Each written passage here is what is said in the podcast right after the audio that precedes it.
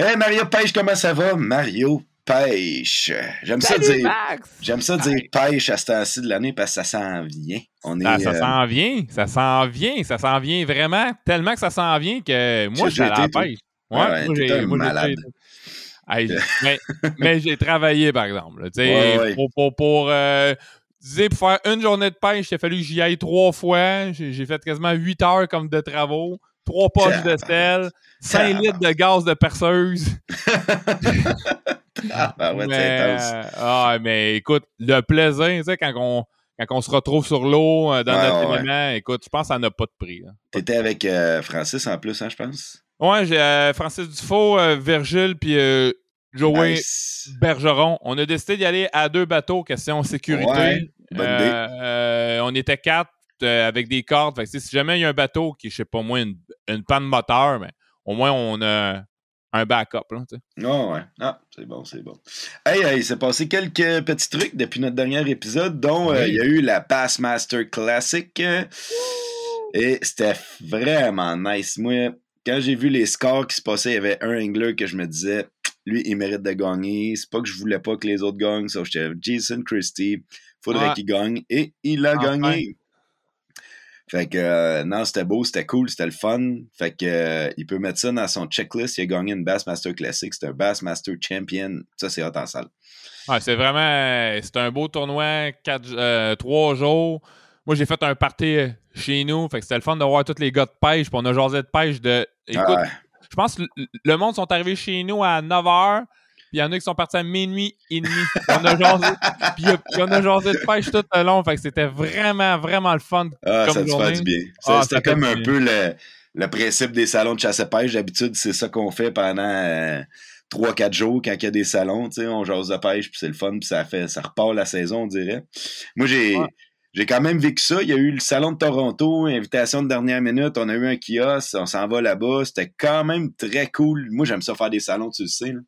Fait que euh, je me suis tapé un 4 jours de salon de Toronto à José avec du monde de pêche. Puis ça, t'entends ma voix en ce moment, là, ça, c'est ma voix après salon. Un peu maganée. T'es pas ouais. Je t'ai déjà, déjà vu plus pire que ça. C'est pas fait. Ouais. Fait que c'est ça. Puis euh, en lien avec ça, ben, là-bas, on était là pour représenter une nouvelle compagnie que Zell Outdoors a ramassée. Euh, si tu me permets, j'aimerais ça euh, ah oui, vas-y. en parler parce que c'est une nouvelle dans le monde de la pêche. Zell Outdoors, on a ramassé la compagnie Outdoor Flavor.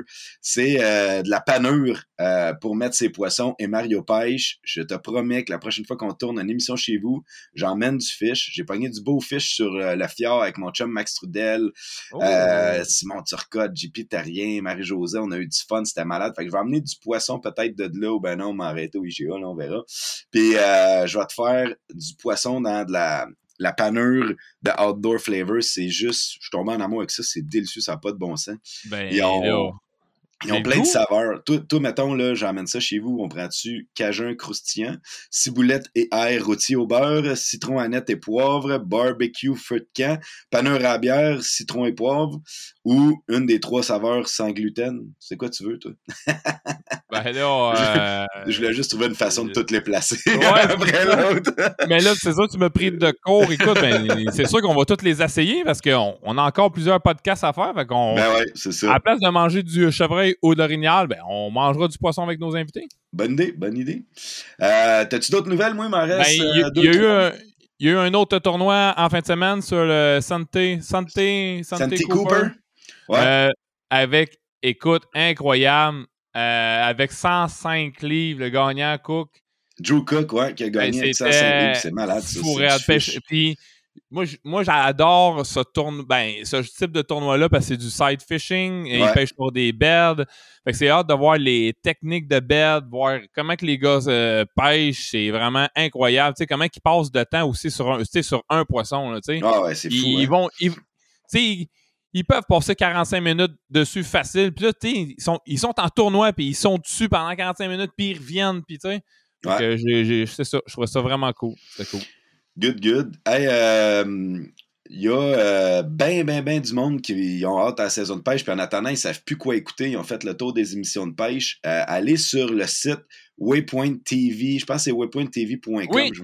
Euh, Puis écoutez les émissions de Renegade Bass cette année, tu sais, moi, on en parle souvent. Ah. Là, c'est pas pour faire mon frère, mais c'est ma saison que on a le mieux fini dans le classement, puis je trouve qu'on a été le plus constant, puis qu'on a bien performé, puis on est quand même, moi puis JC, souvent là.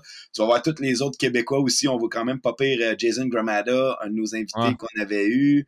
On voit, qui qu'on voit d'autres? On voit une coupe de boys là, du Québec, puis on voit... Euh, je les ai vraiment... tous écoutés, je les ai tous écoutés. La seule chose, vous avez eu une belle saison, mais vous n'avez pas une belle saison pour l'anglais de JC. on en a parlé dans notre podcast avec lui en plus. Hein?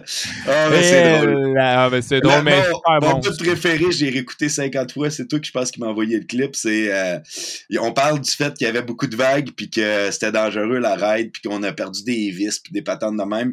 Fait que là il dit there was a lot of kickling, kickling, kickling, kickling. Écoutez ça, ça vaut la peine. Non, c'est vraiment euh, drôle, vraiment C'est l'émission aussi que j'en ai parlé. Moi, c'est un moment fort de, mon, de ma saison de l'année passée. On a euh, aidé des gens avec leur bateau qui coulait. Là, on a des images vidéo, ils l'ont mis dans l'émission. vous allez voir la panique dans mes yeux. Vous allez voir à quel point l'autre équipe est calme et relaxe, puis que les autres sont juste fâchés de pas pouvoir continuer à, pêcher. Donc peut-être que j'étais un gars qui panique trop vite pour rien. La sécurité en bateau, moi, ça, ça me stresse. C'est normal. Ouais.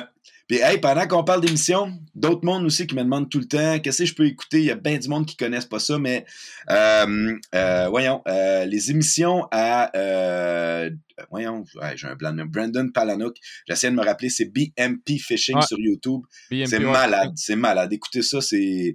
Moi, je les écoute toutes, je suis accro à ça. Dès qu'il en sort un nouveau, je l'écoute le midi en mangeant mon sandwich dans mon bureau. Puis c'est tellement bon. C'est il y a Carl, son caméraman, qui le suit. Là, tu le vois le matin, il se lève, il se fait des œufs, il parle, il niaise, il, donne des leçons de vie, de pêche. Euh, en tout cas, je, trouve ça vraiment intéressant. J'aimerais savoir le budget, le temps.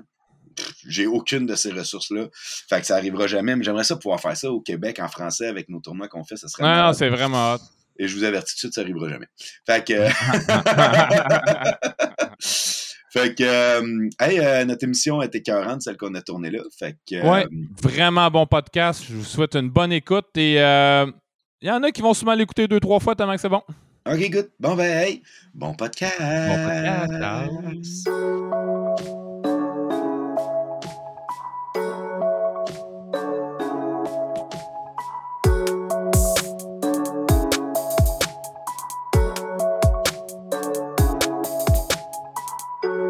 Vous écoutez euh, On jase de pêche avec Lapi puis euh, Mario Pêche. Oh yeah! On a un programme double à soir. Ouais, programme double, double enregistrement et en plus, euh, on a quelque chose de spécial. C'est moi qui t'ai suggéré un invité que tu connaissais zéro. Ça fait un an, tu me parles que tu veux qu'on ait cet invité-là. Ouais, ça fait un an, je te dis, ouais, mais je le connais. Ouais, mais tu vas voir, il fait ci, il fait ça. Là, ce soir, on l'a chez nous.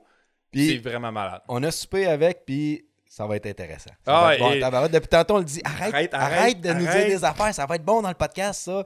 Je pense qu'on va avoir des bonnes histoires, le fun, puis beaucoup de bagages, de connaissances. Est-ce que tu avais quelque chose de, spécial à dire? Ben, écoute, moi, je, l'ai rencontré dans les salons chasse-pêche euh, quand j'étais jeune. Puis ça faisait partie des deux personnes que je voulais voir à chaque fois que j'allais comme dans les salons puis passer du temps pour parler, surtout côté chasse, parce qu'avant, je pêchais pas bien, bien. Fait que, euh, fait que je suis vraiment content. Puis, on va parler, oui, de chasse, on va parler de pêche, on va parler de plein d'affaires. Mais c'est quelqu'un qui a un bagage incroyable au Québec. C'est une sommité. Michel, là, le coleur. ça va? Belle introduction. Euh, ouais. Yes! Fait que là, Michel, euh, il y a sûrement du monde qui te connaissent pas. Fait on veut juste savoir, bon, d'où tu viens, quel âge que tu as, c'est quoi un peu ton parcours? L'âge, on, on n'oblige jamais les gens à le dire. c'est ça, mais tu peux une tranche d'âge au point. ouais, j'ai la tranche d'âge entre 50 et 60. OK. c'est bon. Je suis tout blanc.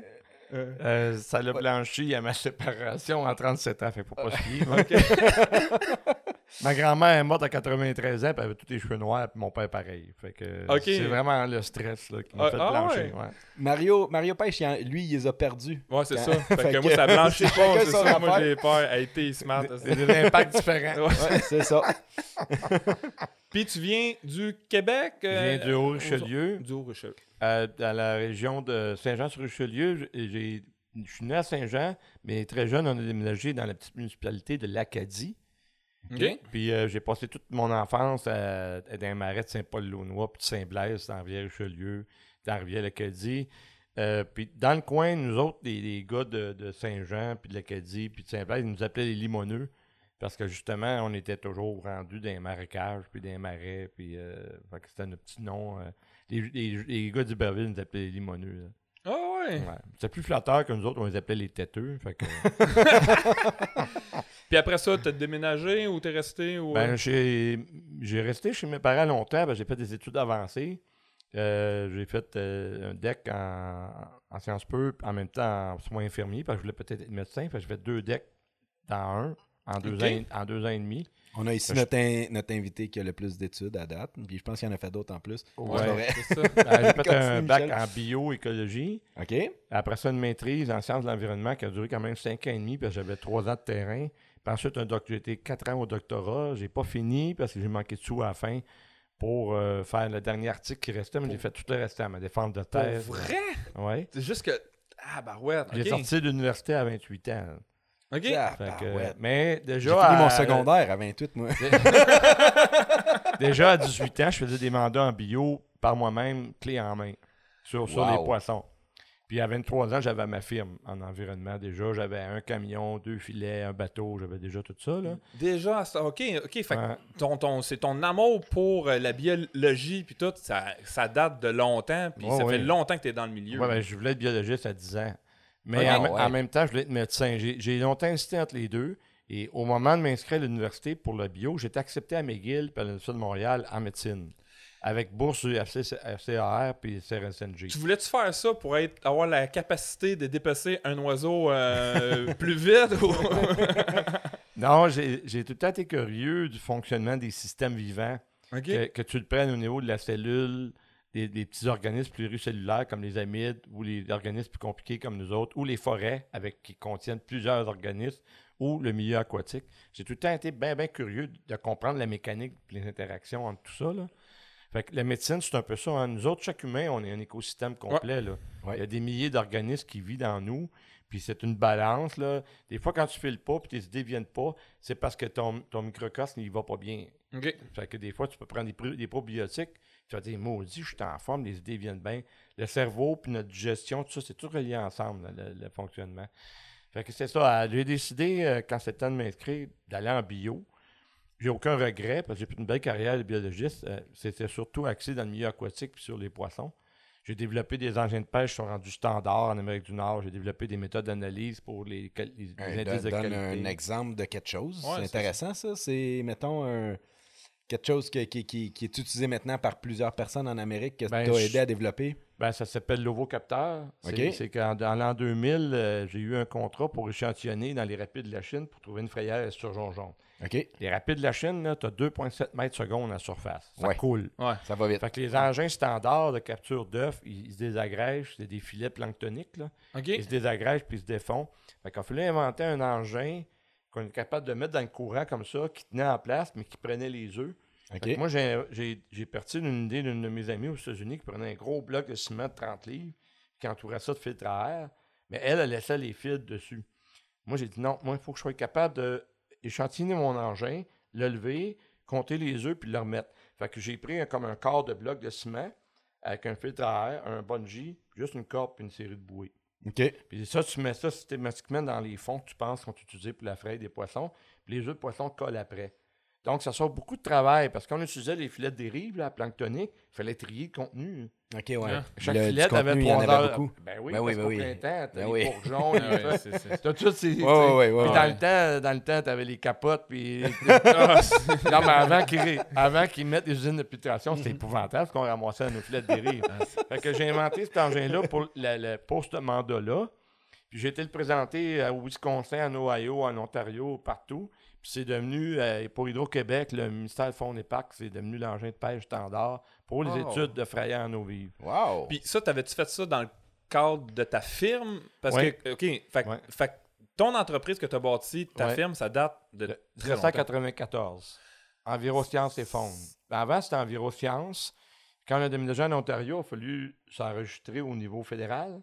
Puis il y avait déjà un enviroscience au niveau fédéral, fait qu'on a rajouté EFON. Ah, ah correct. Ben, je suis à peu près une des plus vieilles firmes en environnement qui a encore son nom, puis qui n'a pas changé de, société ou de, corporation. Là. tous mes collègues qui ont eu des types, des grosses et moyennes firmes, ça a été tout racheté, puis revendu, puis racheté, puis revendu. Nous autres, on, présentement, j'ai déjà eu jusqu'à 12 employés. Avant de me séparer, on faisait des gros mandats pour Hydro, puis euh, des gros chiffres d'affaires. Après m'être séparé, j'ai plutôt été euh, vers des mandats pointus en sous-traitance ou des petits mandats d'études écologiques. Puis présentement, ben, je repars ma firme. Là, j'ai deux employés à temps plein. Cet été, j'en ai deux autres. Puis je pense qu'on va monter à 7-8 employés. Parce que c'est ça, comme là, présentement, on, te voit un peu plus. On t'a vu euh, passer à, être à la télé, à Denis Lévesque euh, dans le, dans le cadre des chevreuils on, a, on a un invité qui, ah oui, mais qui a été à la vraie télé, puis à la vraie, la vraie affaire. Hein. Quand tu passes à Denis Lévesque, là, c'est. Ah, mais oui, J'ai écrit dans la presse plus aussi à ce sujet-là. On pourrait y revenir tantôt, ces chevreuils. Mais ce qui, ce qui m'a amené euh, vers le, guidage de chasse, en fait, c'est que comme j'étais spécialisé dans fraye des poissons d'eau vive, qui se passe au mois d'avril-mai, un petit peu en juin vers le nord, j'arrivais au mois d'août, j'avais fini. mes, livrables, mes rapports t'as rendu, mes livrables t'as fait. Puis là, j'allais à la chasse pour le fun, puis je me tournais les pouces, puis je ne suis vraiment pas du genre à me tourner les pouces. Alors, euh, j'ai décidé, un de mes oncles m'a vu à 18 ans, d'en revenir encore avec une limite de canard. Mon oncle Denis, que je salue, c'est pas s'il va m'écouter, Denis Derry, Salut Denis. De Saint-Jean-sur-Richelieu, mon, mon oncle préféré. Ouais, faut pas que je dise ça, les oh, autres. C'est pas fait. Ben, les autres, mon oncle, Denis, dis ben, les autres oncles de pas André aussi, je l'aimais bien. André, Robert, puis toute la gang. Mais Denis, euh, quand ça allait mal chez nous, je sacrais mon cœur peu chez eux. C'est comme mon une préférence. Il m'a dit, euh, pourquoi tu guides pas? Euh, à chaque fois que tu reviens, tu as ta limite. Puis tu as de l'entre-gens, puis tu es organisé, tu es structuré. Puis il dit, guide donc. J'ai commencé à 18 ans. Avec, avec ma première guidage, avec des pigeons. OK. 18 ans. Ouais. ouais. Puis euh, j'ai. Euh, ouais, euh, c'est parce que je chassais le pigeon dans les champs de pois chez nous. Puis quand les, combines de champs de pois, ils font des gros tas de, de gosses de pois à tous les 50 pieds, ils jettent ça à terre. Fait que tu t'en prends deux, puis ça fait une bonne, cache. Puis en ce temps-là, j'avais des appelants du tard que je m'étais fait. Parce que encore aujourd'hui, je chasse avec des appelants que c'est moi qui ai arrangé. Puis c'était deux plywood, que, deux morceaux de plywood, tu rentres un dans l'autre. Puis il était plutôt bleu-gris que, que brune. Que brune.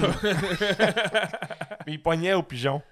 J'amenais mes 30 à plat, je mettais ça, puis les pigeons rentraient comme des bons.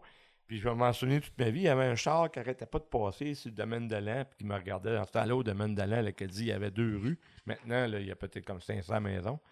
Puis ils m'ont entendu jusqu'à Brunage, je suis revenu avec mes 30 coques pigeons. Puis là, il mis ça deux Italiens. Il dit euh, ben là, je dirais pas le sac qu'ils ont dit. On a-tu droit de Ah oui, oui c'est du web. Ils ont dit tabarnak. C'est comme ils disent. Ah Qu'est-ce que c'est, cette chasse-là? Ben, j'ai dit c'est des pigeons, c'est bon à manger. Il n'y a pas de dépotoir ni rien autour. Puis il dit demain, on vient avec toi, tu nous amènes euh, et tu nous dis le prix. C'était mes premiers clients de chasse. Oh, wow! Ah, ouais, c'est le fun, ça. ouais, ça, c'est vrai. là, à travers de mes études, je guidais comme je pouvais l'automne. Mais dès que j'ai eu 26, 27 ans, les études étaient moins intensives. Là, je, guidais toute l'automne.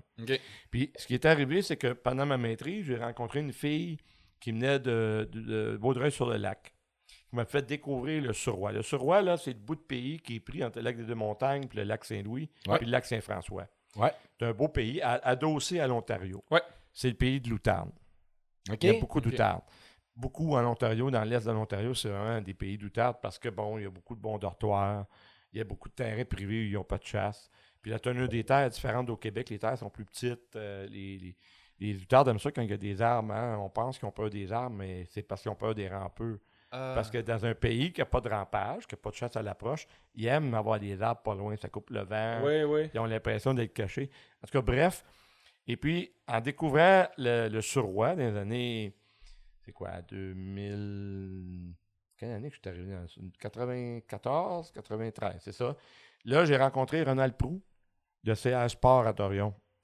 Puis on, a tout de suite connecté ensemble. Lui, c'était un gros guide de chasse connu à l'outarde dans le temps déjà. Il guidait en Ontario.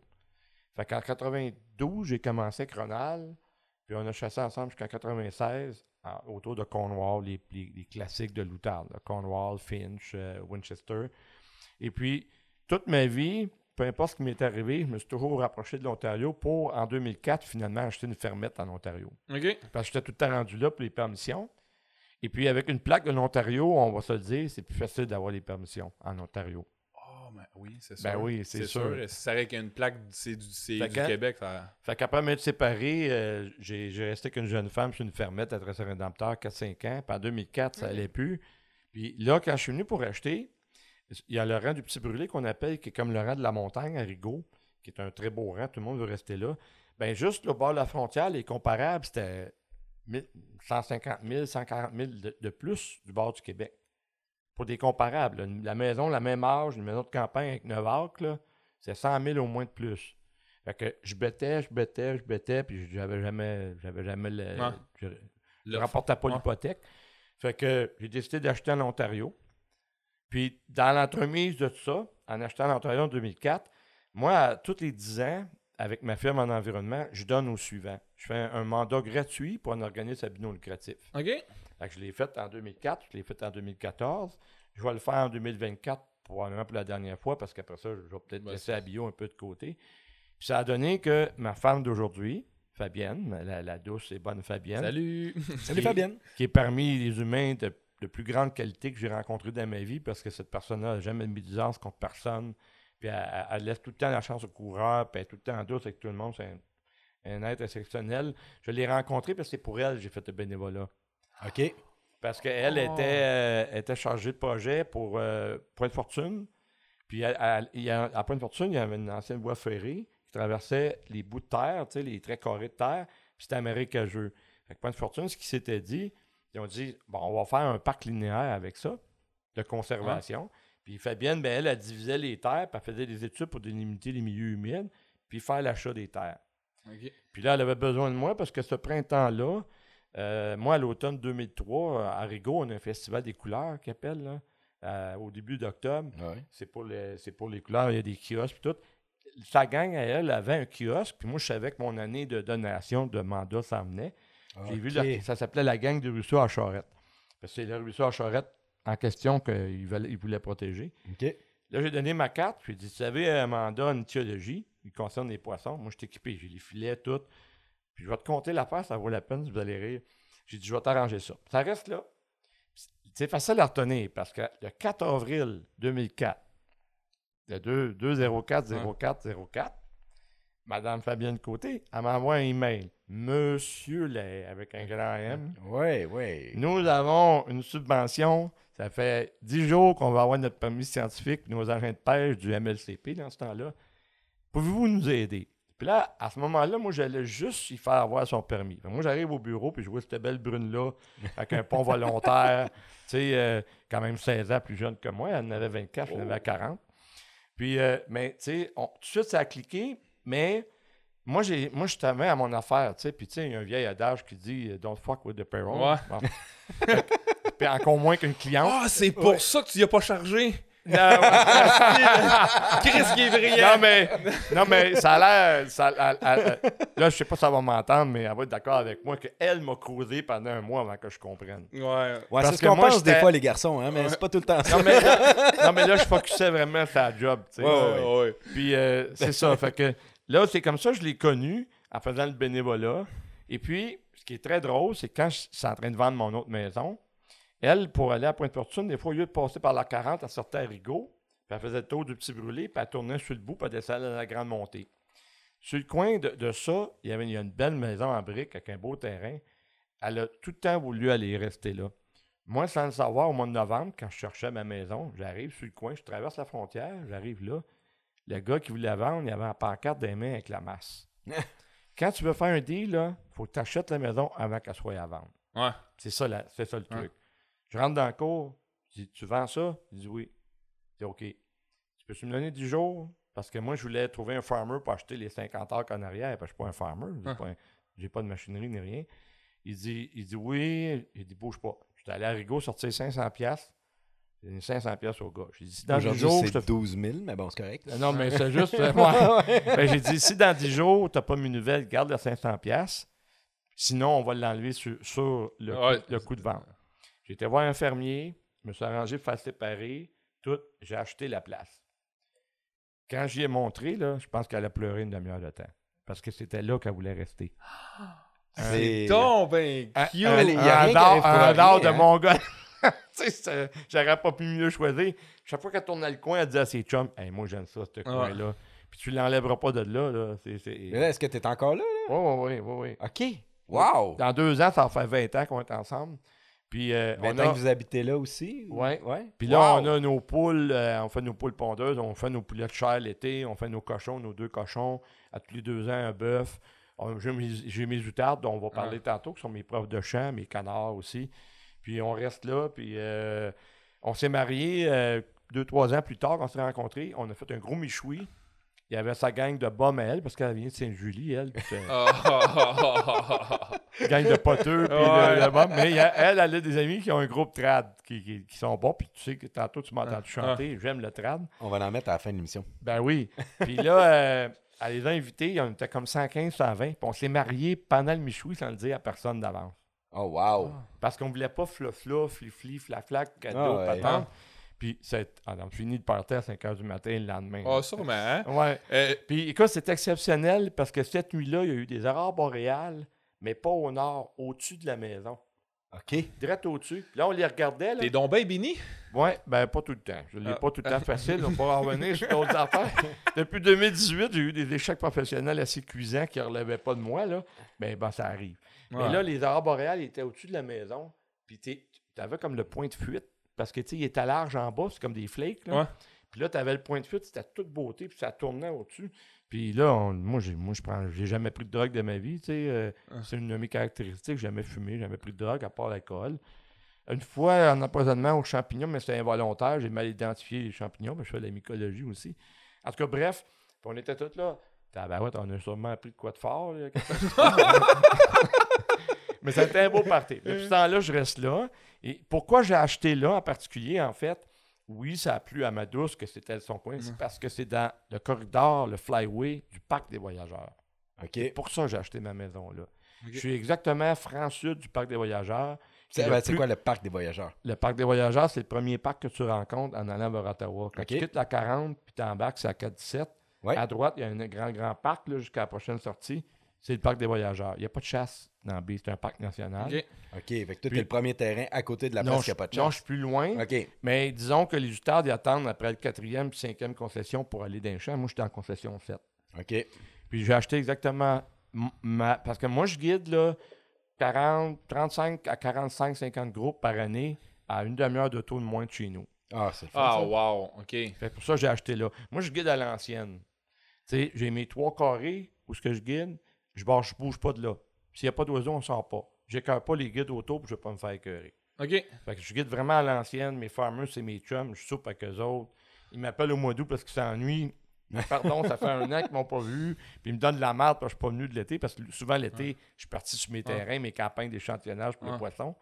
Fait que, fait que c'est ça. Ah, c'est pour ça que je déménageais en Ontario. Fait que tu guides jamais plus que 30 minutes. Euh, pas 30 minutes, mais je faisais plus de prospection, plus que je vais jamais plus loin que 30-40 minutes de chez nous pour faire une chasse. OK, c'est ça, mais... le plus loin, je vois, c'est à 20 kills, c'est à 40 minutes. C'est rare, là, parce que tu sais, comment d'heures puis de, puis, de kilomètres, là, il y a des fois que je prospectais, puis tu, tu veux faire 400 km euh, dans ton matin pour, pour, pour, essayer de trouver comme un champ. Je mets quand même beaucoup d'heures de prospection parce que ce qui, vu que je suis dans le même carré, les densités fluctuent, faut que j'anticipe beaucoup ce que les oiseaux vont faire. Fait qu'en les observant tous les jours, même pendant trois jours que je ne guide pas, je le vois comment ils évoluent, où ils vont, qu'est-ce qu'ils ont décidé de faire. Puis ça, ça m'oriente pour mes 4-5 chasses qui viennent. Ah, c'est ça, parce que tu essaies de prévoir pour, pour c'est pour plus tard. Hein. Oui, c'est ça. Comme si un fermier qui me dit mercredi, je coupe ce champ-là, le vendredi matin, je vais à l'aveugle. Je sais que ces outardes-là, de ce dortoir-là, parce qu'il y en a quatre dortoirs le long de, mon territoire de chasse, ils vont y aller deux jours après que c'est coupé, ils sont dedans. Fait que j'ai dit, je l'appelle le soir, j'ai même pas été voir. Je dis, il y en avait-tu à soir? Il dit, ouais, il y en avait 50. Je vais là le lendemain, puis on fait la chasse ah, en 15 minutes. C'est ça, c'est ça. Donc, c'est, en achetant là, j'étais dans, le, je suis collé sur la frontière du Québec. Donc, comme je travaillais souvent à Montréal en sous-traitance ou en collaboration avec des firmes, ça me faisait pas si loin. C'est pas si loin. Puis en même temps, ben, j'étais, j'avais les deux pieds euh, en Ontario. J'étais plugué en Ontario déjà. Puis je me suis fait un réseau d'amis fermiers euh, extraordinaire. Là. On est c'est plus, euh, comment je peux dire ça, c'est plus même plus une permission de chasse ou c'est une autre, on est passé à, à au niveau de relation. c'est ça, Puis moi, j'empêche pas. Euh, les gens pensent que. Moi, je contrôle 4500 acres de terre. Les gens pensent que, que, j'ai beaucoup d'exclusivité. J'ai trois fermes exclusives. Les autres, ils laissent à peu près aller tout le monde. Bon, je m'arrange pour y aller la semaine ou d'avoir le timing d'y aller quand les autres commencent à y aller. Puis moi, à cause de, la puissance de mon setup, parce que moi, toutes mes bernaches, mes aplats, là, c'est tout floqué à la main, à rib de bois, puis peinturé chaque année, une par une. Avec mes, avec mes combien, comme modèle. Combien de temps ça prend? Ça prend 9 jours à deux. Euh... Oh, tabarouette, OK. Puis on le fait parce que rendu à fin novembre, mon setup, il pogne, puis tous les autres, ça pogne plus, puis c'est pour ça. Fait qu'avec la puissance de, de cette installation-là d'appelant, mon call, puis mes caches sont vraiment performantes, je suis capable des fois de ne pas être vraiment un bon flyway ou un bon X, puis faire une belle chasse quand même. C'est comme un, un semi-flyway ou un semi-X. Là. À côté, il y a un gros, gros champ. Ils ont commencé à aller voir les petits. Bien, souvent, je vais mettre un sac dans le gros pour, le faire, pour les énerver un peu. Je vais le mettre dans le petit. Là, j'enlève mon sac. Le lendemain, je vais dans le gros. Ah, ben oui. Ah oui. Vois-tu? Parce que je contrôle les va-et-vient des oiseaux. Là, tu vas me dire, mais je comprends rien. C'est quoi un sac?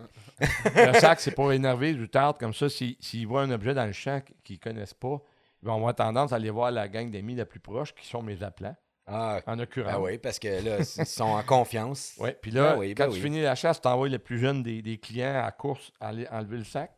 OK. Puis là, les, les qui restent, parce que souvent, je finis de bonne heure, en octobre, je finis à 7h30 la chasse. Ben là, les ustards qui restent vont aller dans le dit champ, le gros champ. Moi, la main, j'ai le loisir d'aller là ou d'attendre d'aller d'un autre, puis le surlendemain d'aller là. je roule de même tout l'automne. Il arrive des fois que j'ai des contrats en bio, puis il faut que je parte quatre jours. Ah.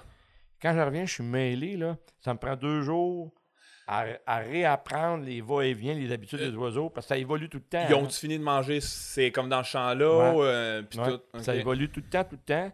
Puis là, il faut que, je, faut que je fasse de la vraie prospection de base. C'est-à-dire, je m'installe le matin à noirceur. Ah ouais, puis là, proche du dortoir, j'attends qu'ils sortent, je les suis, je recommence à zéro. Mais quand je quitte pas, là, quand je fais des séries, mettons 3-4 semaines de guidage, 5 semaines d'affilée, ben là, je suis dans le beat, puis je les perds pas, les oiseaux. Je sais toujours ce qu'ils sont, qu'est-ce qu'ils font. Je le vois quand il y en arrive des nouveaux, je le vois quand il en part. J'ajuste ma, ma, ma, chasse avec ça, tu sais. C'est donc puis, bien. Ouais, puis t'es dedans, tu sais, t'es, es dedans. Puis, puis, surtout que t'es proche, tu sais, pour le faire, tu sais. Quelqu'un qui doit faire, euh, je sais pas, moins 200 km, tout. Ah, je ne sais pas comment ils font, mes, mes, mes, concurrents mes collègues là, des, des, des autres euh, gros, gros pourvoyeurs, les, les, gros guides avec des 600, 700 kilomètres de prospection par jour. Euh, ben, peut-être qu'ils font moins de choses que moi parce que moi, je ne suis pas juste guide. Là. Ah. Je, je suis un biologiste de poisson. Ouais, mais, ouais, mais ces guides-là, ils font d'autres choses. Tu peux pas... pas toutes. Il y, en a, il y en a un ou deux, mais la plupart, les, gros, comme euh, pour pas les nommer, la cache, tout ça, ils, font que ça. C'est leur job. C'est ah, assez payant ah. dans cette petite période-là pour ben, pouvoir vivre de ça pas, ben, Ils font pas juste ça, ils font le au printemps. OK, ouais, ouais, ils, vont faire, ils vont faire un peu de pêche l'été, aussi un peu de guidage de pêche. Moi, je suis un peu indépendant de fortune pour ça, parce que comme je suis pêcheur commercial, j'ai deux permis de de pêche ah, commerciale. Ça, ça, on va en parler. Ouais, mais l'affaire parler. C'est pas de T'expliquer d'où ça vient, ça aussi. Ça, ça vient de la bio. Euh, parce que j'avais engagé un pêcheur, euh, j'avais un contrat euh, dans les années 93. J'avais un contrat pour Hydro-Québec à Pointe-des-Cascades. Il fallait trouver les frayères. Puis il fallait attraper des géniteurs de surgeons jaunes pour les mettre des émetteurs. Moi, j'ai tout le temps été, les surgeons jaunes, ça a tout le temps été mon poisson fétiche. Là. Je okay, pourquoi? Parce que mon directeur de maîtrise, Feu Régent Fortin, qui venait de Saint-Jean, c'était ce poisson préféré. Puis il m'a introduit. C'est un dinosaure. Oui. Il était là avant les dinosaures. C'est un poisson qui, cumule plein de contradictions dans lui. il y a une écologie bien bizarre. Comment de contradictions? Ben, c'est un poisson qui, dans les poissons, tu as deux stratégies de reproduction. OK? Mettons, tu fais comme les saumons, tu vas pondre peu, peu d'œufs, mais des gros œufs. OK? Puis quand la larve sort, elle est assez grosse déjà. OK. Puis, mais le temps d'incubation, il est long. Ou tu fais comme le doré. Tu as fait 500 000, il naissent en trois jours, puis c'est pitché des petites larves de, de crottes de nez. Il y en a combien qui meurent? Ben, c'est ça. Ben, c'est la stratégie R et K et, Q. Mais l'esturgeon, il y a les deux. Lui, il fait beaucoup de gros œufs. OK? Puis ces œufs vont incuber pendant 10-12 jours selon le réchauffement de l'eau. Puis quand les larves ils sortent, ils ont l'air des petits esturgeons déjà. Ah ouais. Ils, dérivent dans des grands milieux ouverts. Puis rendu à l'automne, les plaques osseuses les protègent tellement qu'il n'y a plus de prédation. OK. Ah oui, déjà? qu'il y a des stratégies écologiques de survie incroyables. Dans le monde entier, là, les populations d'esturgeons sont toutes plantées. Il reste à peu près juste au Québec que la, la population est saine. Puis je remercie euh, Pierre Dumont, puis René Mayotte, puis ces grands biologistes-là du ministère qui ont vu, qui ont sauvé le stock de Saint-Laurent. Mais qu'est-ce qui est arrivé comme aux autres? Hein? Pourquoi? Ben parce que c'est la pêche. Ah, OK. OK. si t'as pas de pêche, mettons que on, va s'entendre. La pêche commerciale ou la pêche la récréative? Pêche commerciale. Mettons, parce que l'esturgeon, il est très, très, très, très, très, très, très, très vulnérable à la pêche commerciale au filet. Oui, oui. D'ailleurs, les pêcheurs de lac Saint-Louis, ils appellent ça un maillet. Puis au lac Saint-Pierre, pareil. OK. Parce que ça se maille de rien, là, à, ah, cause de sa forme. Quand il rentre dans le filet, à cause de sa forme, il est rendu assez loin qu'il ne peut pas reculer. OK. il reste plus par les branchies puis par les plaques osseuses. Euh, même moi, mes filets, ils ont beaucoup de morphile. Tu sais quoi, un morphile? Ça, c'est la quantité de filets que tu as par rapport à tes câbles, avec ta raligne flottante puis calante. Fait que moi, mes, filets de 150 pieds, il peut avoir 200 pieds de, de, 150 pieds de corde, il y a 230 pieds de filet dedans. Fait que le filet, il est mou. il fait des poches chaque côté. Ben, les esturgeons sont tellement vulnérables au maillage qu'ils se maillent de côté dans le filet, en passant à côté. Même pas besoin de passer dedans. pas... OK. Fait que c'est un poisson très vulnérable à la pêche. Puis tu peux les pêcher à la ligne dormante, c'est très vulnérable à la ligne dormante, ça mange au fond. Donc, là où il n'y a pas de pêcherie, où les pêcheries ont été contrôlées, les populations vont bien. Puis moi, je ne sais pas, j'ai une affinité avec ce poisson-là. J'ai trouvé des frayères que, partout dans l'anneau d'hier, sur le fleuve Saint-Laurent, euh, au repos Mercier, avec mon contrat de 2000 que je t'ai compté, que j'ai ah. inventé l'engin de pêche, là, euh, que personne ne trouvait. Moi, je les trouvais. Moi, je peux, je peux me vanter une chose, OK? Je suis un gars fier, j'ai une petite grande gueule, mais je peux te dire une affaire. ça fait 30 ans que je fais de la bio, puis moi, j'ai 100% de résultats ramenés à tous mes maudits mandats que j'ai faits. OK. Puis je défie n'importe quel zozo, là, euh, qui se pense bien bon dans les grosses firmes, là, de venir à côté ça, là. C'est donc... Ce qui doit avoir pas mal de monde qui font... Tu sais, on te regarde, t'es un chasseur, t'es un pêcheur, t'es un gars de terrain, mais il doit y avoir pas mal de monde qui s'en vont dans ce monde-là parce qu'ils pensent qu'ils aiment ça, mais c'est des, gens qui auraient eu une job en cravate avec un veston, là. Ben, il en faut aussi. Ouais, parce ouais, sais, faut pas s'illusionner. Euh, moi, j'écris beaucoup. J'aime beaucoup écrire. Puis, c'est important pour, être un biologiste équilibré, surtout les poissons, parce que les poissons, c'est pas des caribous, c'est pas, euh, c'est pas, des, euh, c'est pas, pas des épinettes, c'est des organismes que tu vois à travers des engins de pêche. Mm-hmm. Ah. Donc, ta vision de la situation de la population est biaisée, est déformée, comme tu te regardes à travers une bouteille de coke, par les engins de pêche. Donc, pour être un bon étiologiste, il faut que tu fasses beaucoup de terrain pour apprendre à gérer. Après ça, tu peux aller dans le bureau, mais remarque que je fais tous mes terrains. Parce que quand j'ai de la misère à déléguer en étiologie, parce que, bon, c'est tellement fin, puis des fois, tu peux, tu peux te tromper.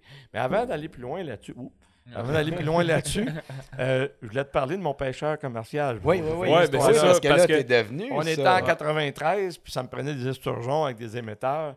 Puis j'ai été voir Gaston Resco, appelé Le Ton, à Saint-Timothée, en 93. Puis cet homme-là, puis moi, on est devenus amis, comme les deux meilleurs amis du monde. Puis euh, il m'a transmis son permis en 2000. Euh, on était à quoi? On était à 2008, 2009. Parce qu'il était rendu trop vieux.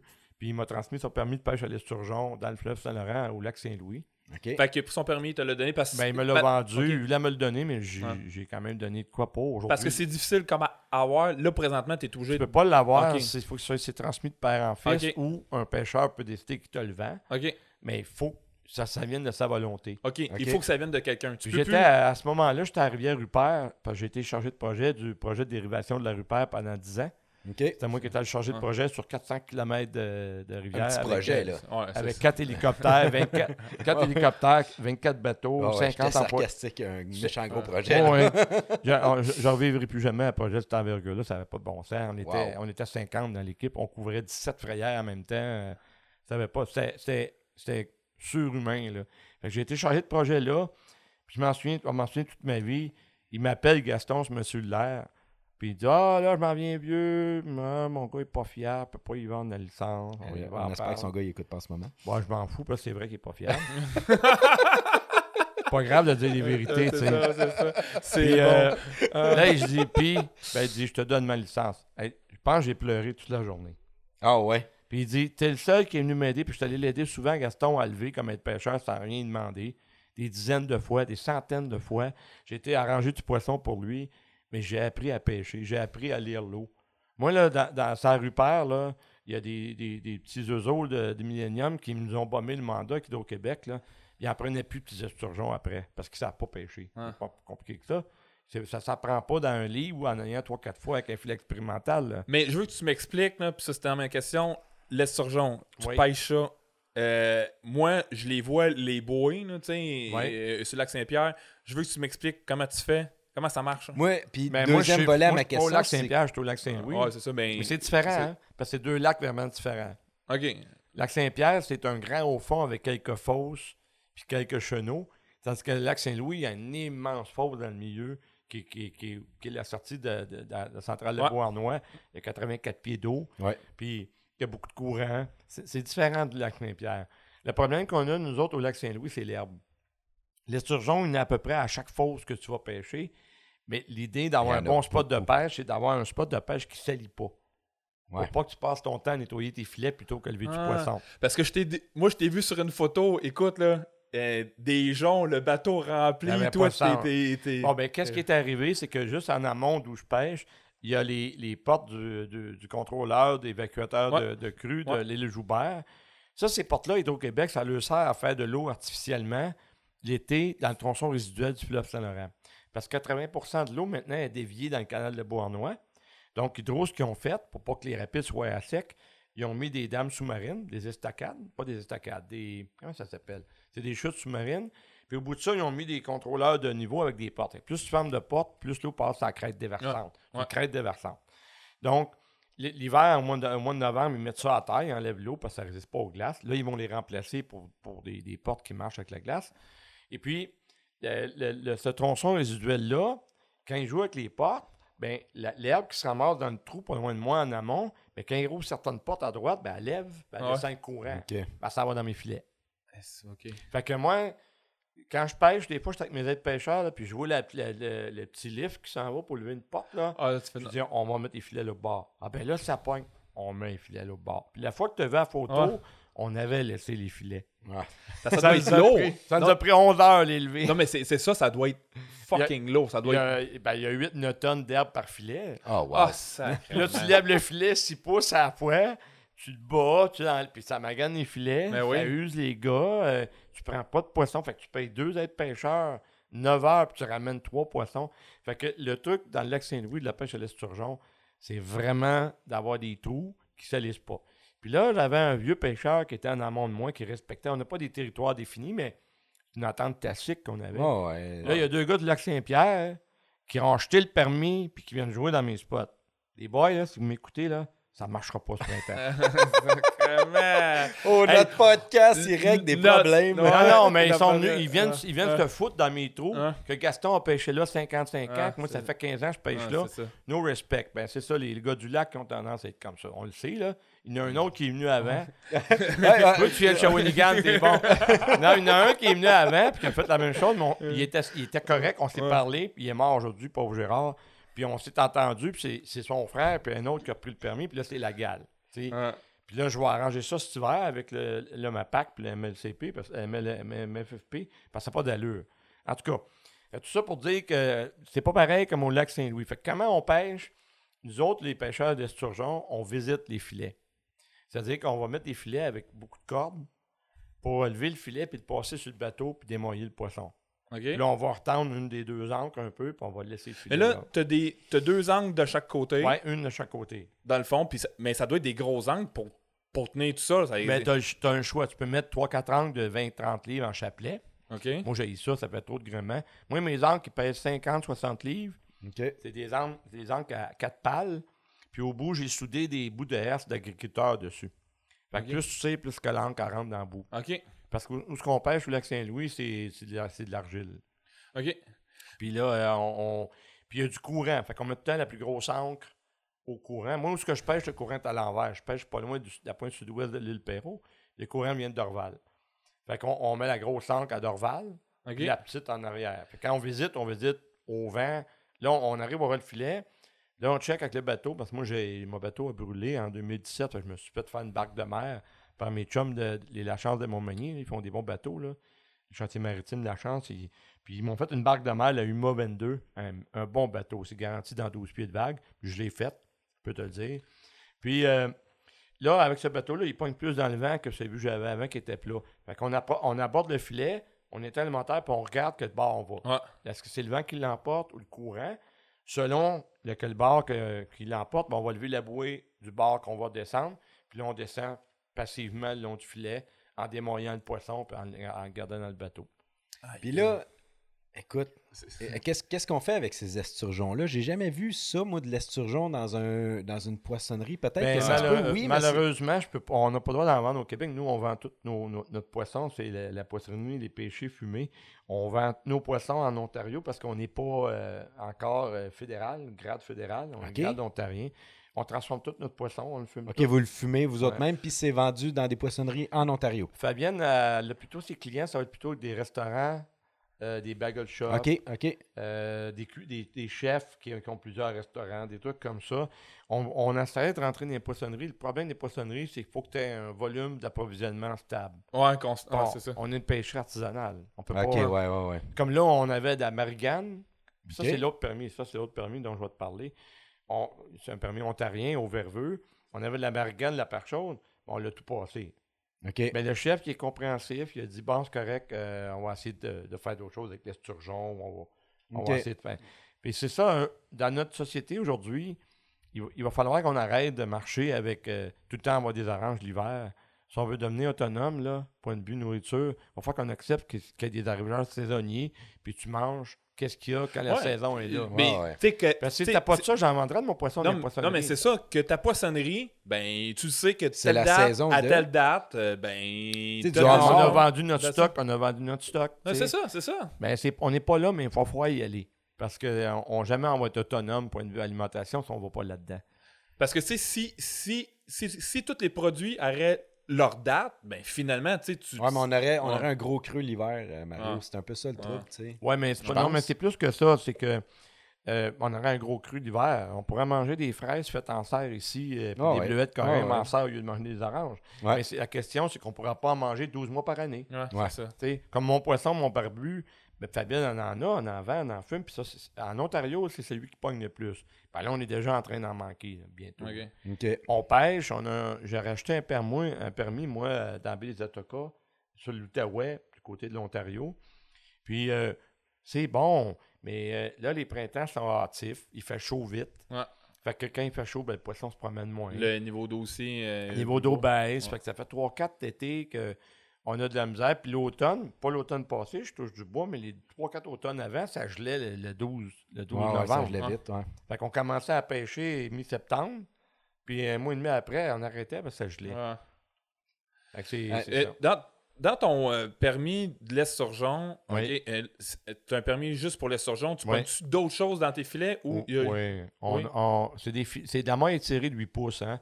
Moi, j'ai eu le mandat des années, fin, fin des années 90, 2000, de faire rouler un, modèle de rendement par recrue. Je vais t'expliquer en deux mots c'est quoi. Je l'ai pris, c'est un mandat que j'ai eu du ministère. J'ai pris le mandat pour la morue, puis je l'ai adapté à l'esturgeon. Ce que, ça fait, ce modèle-là, c'est que tu vas simuler une pêcherie. On connaît les principales frayères. On savait à peu près combien de jeunes esturgeons tu as produit par année, mais on l'a simulé.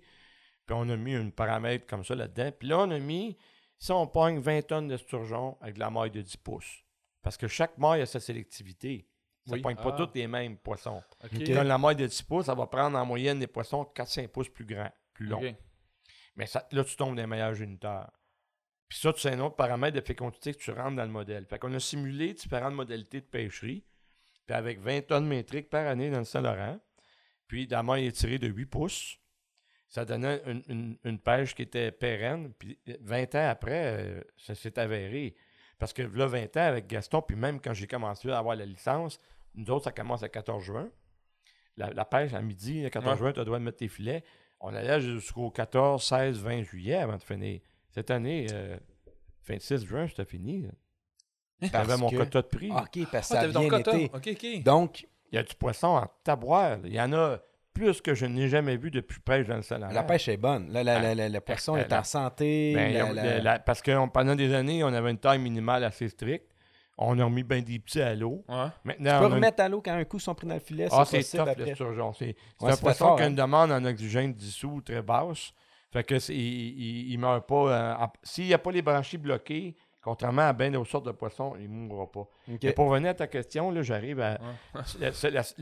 la, maille de 8 pouces, ça va sélectionner les poissons juste euh, à bonne taille pour qu'ils restent des reproducteurs, mais qu'on n'enlève pas ceux qui s'en viennent. OK. Parce que pour revenir à mon esturgeon, là, qui est un drôle de, de pistolet, lui, vu qu'il pond beaucoup de gros œufs, ben, les femelles ne fraillent pas chaque année. Eh? Ah, dans le Ah, Saint-Laurent, ça va être aux 5-6 ans, puis à Baie James, c'est une fois aux 20 ans. OK. Parce que, vu que les deux stratégies, ça demande bien l'énergie à maturer cette masse d'œufs-là. Il y a beaucoup de gros œufs. Fait que c'est un drôle de pistolet, l'esturgeon. Là. Fait que les femelles, euh, les- la pério- euh, on appelle ça la péridos- périodicité. Ouais, je l'ai Il faut 5 ans. C'est 5-6 ans dans le Saint-Laurent, en- le dernier papier que j'ai lu. Puis moi, à James, j'ai fait une étude de population au lac Némisco, puis c'était une fraie aux 20-25 ans. Oh, wow. La première fraie à 25 ans, puis la deuxième à 45. Ça fait combien de temps, frayait euh, deux, deux fois. Ben, j'ai pris des poissons de 70 ans dans- Oh, wow. au, au lac Némisco à, Baie James, pas jeune et Masca. Puis le plus gros que j'ai pris, lui, il veut savoir la grosseur. Personnellement, le plus gros que j'ai pris, elle pesait 165 livres. Tabarouette. C'était une femelle de 6 pieds et 3.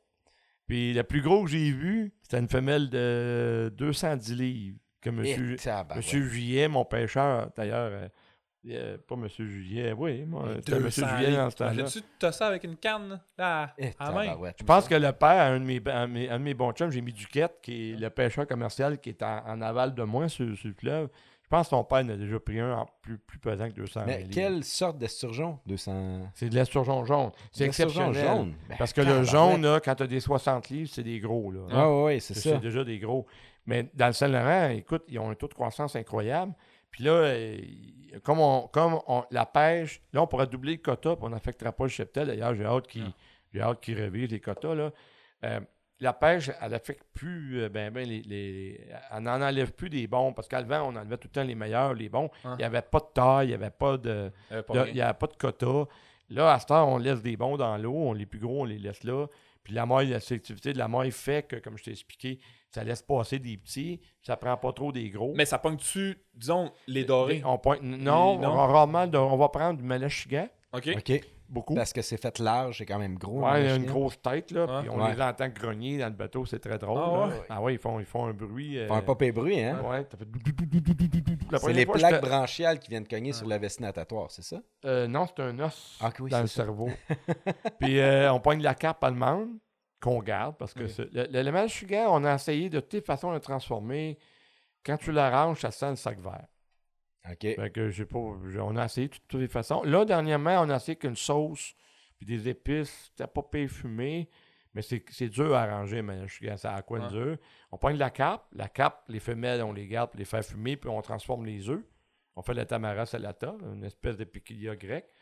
On pogne euh, des, ben, des mesquis, au moins un gros par année. Un gros par année. Ouais, un gros qui est mort parce que les autres, Ouais. ça 5 minutes. Puis Non, est c'est ça, c'est ça.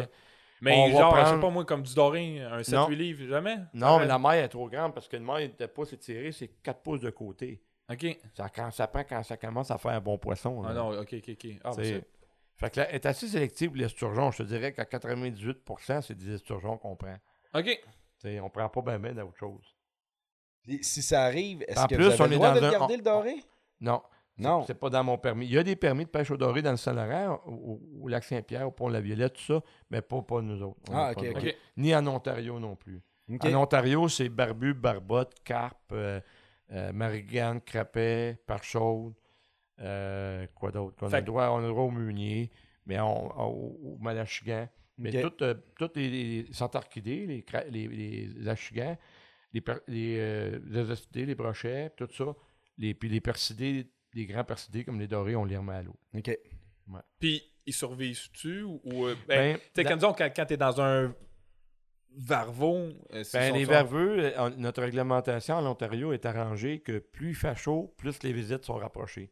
OK. Ah, t'as pas le Pour choix d'y aller. ouais, Sinon, ça. tu peux perdre ton permis Parce ou te faire chicaner. ouais, tu ouais, c'est ça. Puis pour nous autres, c'est pas payant parce que plus il fait chaud, moins que nos filets pognent. OK. Mais on va les lève plus souvent. Ouais, Ah. OK, ouais. Ça va à Ah, l'envers. c'est- Mais l'automne, on se rattrape parce que plus il fait froid, moins plus on espace nos levées, puis moins que le poisson bouge. Fait que c'est bon pour nous autres Ok. l'automne. En dernier, on y va une fois aux cinq jours l'automne. Une fois aux 5 jours. Ouais, OK. fin. Puis quand il fait chaud, Un- un- au- aux deux jours. Aux, deux jours. Ouais, ok. ok. moi, Michel, euh, j'ai une question. Euh... C'est pour éviter la mortalité des bycatch. Pour, euh, On a tellement de questions. c'est fou, ça n'a pas de bon sens. On est rendu à question 2. c'est ça. Je, je m'abreuve des paroles. C'est bon, c'est le fun. c'est la fois que j'ai parlé le moins dans notre podcast. Enfin, enfin hein, parce que j'ai une grande gueule, moi. non, non, non, mais parce que c'est tellement le fun. Puis, tu sais, nous autres, comme on se prépare, c'est des questions. Puis, c'est la première fois que Écoute, regarde, on fait comme Ah, fuck off là. Ah mais, j'en ai une bonne. mais elle me pas dans nos questions. On se rajoute une question. Mais. Ben, on n'a même pas parlé de chasse, là. Ah, pas encore. Est-ce que. Euh, tu sais, c'est quoi le, ton, ton, ton, but en arrière de devenir un biologiste? C'est pour sauver la nature, pour aider? C'est quoi le but de ça? C'est une question en deux volets. Fait que ton intention en arrière de ça, c'est quoi? Tu dis, moi, j'aime tellement la nature, je vais essayer de l'aider, je veux. La conservation des ressources puis des habitats. OK. Le nombre de fois que j'ai mis du temps gratuit pour sauver des habitats, des frayères, puis tout, tu peux pas les compter. Là. OK. Pas changer rien à personne. OK. J'ai été responsable. Mais comment, comment tes euh, Juste un exemple, mettons. Là, euh. ben, j'ai été responsable de gestion environnementale pour les Inuits de Matémicouche à Shefferville euh, pendant 18 mois, de 2018 à 2019. J'ai fait pas moins de 27 plaintes euh, au Centre d'urgence nationale pour des eaux. T'as-tu vu ça à TV, là? L'ours qui buvait de l'eau rouge, là, puis tout ça. J'écoute pas du tout les nouvelles, malheureusement, mais... Il y a bien des heures que j'ai mis là-dedans pour faire les plaintes contre la minière qui polluait. Elle, avait des, elle avait des points de rejet non autorisés, puis elle rejetait l'eau polluée dans le milieu. J'ai mis bien des heures que j'ai pas chargé à personne. Tu voulais juste... Je voulais juste que ça se fasse pas, là. Parce que tu as envie que qu'on aille une belle planète une ben, belle on, ressource. Non, je ne suis pas Greenpeace tant que ça. Sans ça, je ne serais pas guide de chasse oh. pêcheur commercial. oui, mais, c'est là que je voulais m'en aller, ben, justement. non, parce que chasser... moi, je trouve que c'est un privilège rendu à, l'époque qu'on est d'être capable de prélever de la ressource sauvage, en guillemets, mm. ou, ou, naturelle. On va dire naturelle, c'est mieux accepté aujourd'hui. D'être capable d'aller chercher de la ressource naturelle, puis d'en profiter, puis de profiter de l'activité de le faire. Ouais. Ça, c'est un privilège. Les gens ne s'en rendent pas compte. Mais c'est un privilège. Aller en Afrique, moi j'ai travaillé en Afrique deux fois, une fois six mois, six semaines. Puis euh, écoute, quand que tout le monde se bat pour avoir un litre d'eau, puis trois oranges pour être sûr de souper, puis qu'ils vivent huit dans huit, quatre planches de plywood avec du screen, là, puis qu'ils sont entourés de paradis, mais ils n'ont pas accès parce que c'est des multinationales qui les contrôlent. Euh, la Liberté, la gang de Zouf là, à Ottawa, partout. Là. ben, ils devraient aller passer cocktail en Afrique, ils verraient c'est quoi un manque de liberté. Fait qu'on, on a ce privilège-là. Puis moi, j'avais, j'ai tout le temps été conscientisé jeune par, par mes parents de conserver la ressource des habitats, de ne pas gaspiller. On était pauvres quand on était jeunes. Une enfance, euh, mes parents n'étaient pas instruits. Ils sont devenus riches parce qu'ils ont travaillé fort, puis ma, mère a parti son salle de coiffeur. Mon père est rentré balayeur, de, balayeur dans une shop à 18 ans. À 35 ans, il était gérant de 5 départements. OK, OK. Fait que, mais au début, on était bien pauvre. J'ai comme eu. On m'a comme inoculé le soin du non-gaspillage. Puis moi, j'ai comme transposé dans la nature. OK. C'est euh, intéressant. C'est pour ça que moi, je guide avec des chiens. Puis j'ai tout le temps deux chiens rapporteurs de près. Moi, dans, une saison de 1100 oiseaux, j'en ai peut-être perdu deux. Là, Parce qu'ils sont tombés dans un fossé, il y avait trop de courant, le chien n'a pas été capable de les récupérer. Sinon, euh, combien de fois je suis retourné dans le champ après avec mes deux chiens pour chercher des oiseaux qu'on n'a ben, pas trouvés? C'est plat. Ben, c'est du gaspillage. c'est ah ouais, tu ah veux pas ça. Euh, c'est d'ailleurs interdit de chasser la sauvagine sans avoir les moyens efficaces de la récupérer. C'est interdit. OK. Et, comme il faut que tu mettes sur le bord du fleuve, tu peux sur le bord du fleuve, là, à pied, pas de canot, là. Les gardes-chasse peuvent te donner une contravention. Parce que tu n'as pas de moyen efficace ben, d'aller chercher. Tu n'as pas, ton chien, tu pas de canot, tu n'as pas rien. Il y a même des places aux États-Unis, là, les meilleurs spots, les hotspots de sauvagine. Si tu n'as pas de chien, tu ne peux pas avoir une place pour chasser. OK. Ça prend ton chien. T'amènes un petit caniche avec toi. allez, allez, le chien. Commencez pas à m'écœurer? Ça, ça répondait-tu à ta question? c'est Ben, mon deuxième volet, tu as répondu un peu, c'est, tu sais, oui, en fait, tu as répondu à 100% euh, le, le, volet, moi, pêcheur commercial, dans ma tête, ça sonnait négatif un petit peu. Personnellement, en tant que pêcheur récréatif qui met beaucoup de poissons à l'eau. Mais, euh... mais je vais t'expliquer le principe d'une ouais, pêche. Mais non, mais tantôt, juste en disant que il y a de plus en plus d'esturgeons, c'est contrôlé en plus, tu es biologiste, donc tu sais qu'est-ce que tu fais. Fait Je trouve ça intéressant que toi, tu le fasses. Ce que je trouve pas intéressant, c'est ceux qui ont l'appât du gain, qui veulent juste faire les sous. Il y, en a, puis ça, doit être, ça doit être. Parce que justement, c'est des gens. Moi, je suis, béni des dieux dans la vie parce que j'ai tout le temps fait seulement ce que j'aimais faire professionnellement. Ouais. Tellement que j'ai peu de loisirs, ça va te surprendre, mais j'ai très peu de loisirs. Quand je veux me reposer à la tête, je vais écrire un article, on va y arriver, aux chroniques. Ouais, ouais. Ou- oh, Peut-être qu'on se rendra pas là tellement qu'on parle. non. Je vais écrire un article puis une chronique où je vais faire un petit rapport facile. Ça, ça, ça me relaxe, tu sais. Là, j'ai recommencé les arts martiaux. Mais c'est. euh, comment je peux bien dire ça? C'est c'est pas. euh, c'est- comme une vocation. C'est que c'est. Ben, tu tripes, là. Puis Ben, ça paraît, ça je fais, paraît. je fais euh, juste ce que j'aime, Ouais. puis je le fais bien. Dans mes domaines, je suis reconnu. Dans tous les domaines de pêche commerciale, comme le bio, comme la chasse, j'ai fait ma marque, tu sais, parce que j'ai été persévérant. Puis j'ai tout le temps travaillé, comme mon père me disait, pas dans le but de plaire à quelqu'un ou d'avoir une récompense, mais dans le but d'être content de ce que Une j'avais fait. satisfaction personnelle. ouais. Ouais. Puis mon père me disait tout le temps, ah, lui, il est bon. Puis de ces temps-ci, j'ai tendance à envier certains chroniqueurs. Ben, J'aimerais ça devenir chroniqueur d'environnement. J'ai tendance à, à envier des Je pense que certains bon parler. T'as- dû parler beaucoup Ouais, mais aussi en masse pour le faire. C'est deux chroniqueurs de Radio-Canada qui m'en ont suggéré, même parce que j'ai passé une couple de fois à la semaine verte. Puis, de ce temps-là, je, je sens vieux. Puis ma blonde, elle m'a dit l'autre fois, elle dit, la deuxième fois que mon père m'avait montré, mon père, elle dit, oublie pas, là, faut pas que tu regardes les autres quand, comment tu fais mieux. Regarde si toi, tu fais mieux qu'avant. Mhm. Regarde où tu étais, regarde où tu t'en vas. Puis si tu es, sur une surface plate, pose-toi des questions. Change de domaine ou force-toi de derrière, mais tu t'en vas pas à la bonne place. Dernièrement, ma blonde, elle me l'a un petit peu rappelé, là, ce principe-là. Fait que j'ai tout le temps fonctionné avec ça. Puis euh, j'aime ça. c'est- Je me lève le matin, je suis jamais pas content de faire ce que je vais faire. Je suis chanceux parce hein? que je c'est ça que j'allais dire, je bénis des dieux parce que je suis indépendant de fortune de chacune de mes activités. Je suis pas obligé de faire des contrats de bio qui, qui me tentent Non. pas. Hein? J'en fais quand il y a moins de booking de chasse, par Ouais. exemple. Parce que c'est des vases communicants. Ou que t'en Donc, fais quand que le projet va t'interpeller comme un peu plus. Un peu plus. Ouais. Ouais, je peux faire des affaires plates, mais Ouais. ça, peut être, ça peut être bénéfique ou ça peut être intéressant. Fait que je suis chanceux avec ça, tu sais. Dans tes contrats, puis Ouais. c- c'est euh, c'est une de mes questions.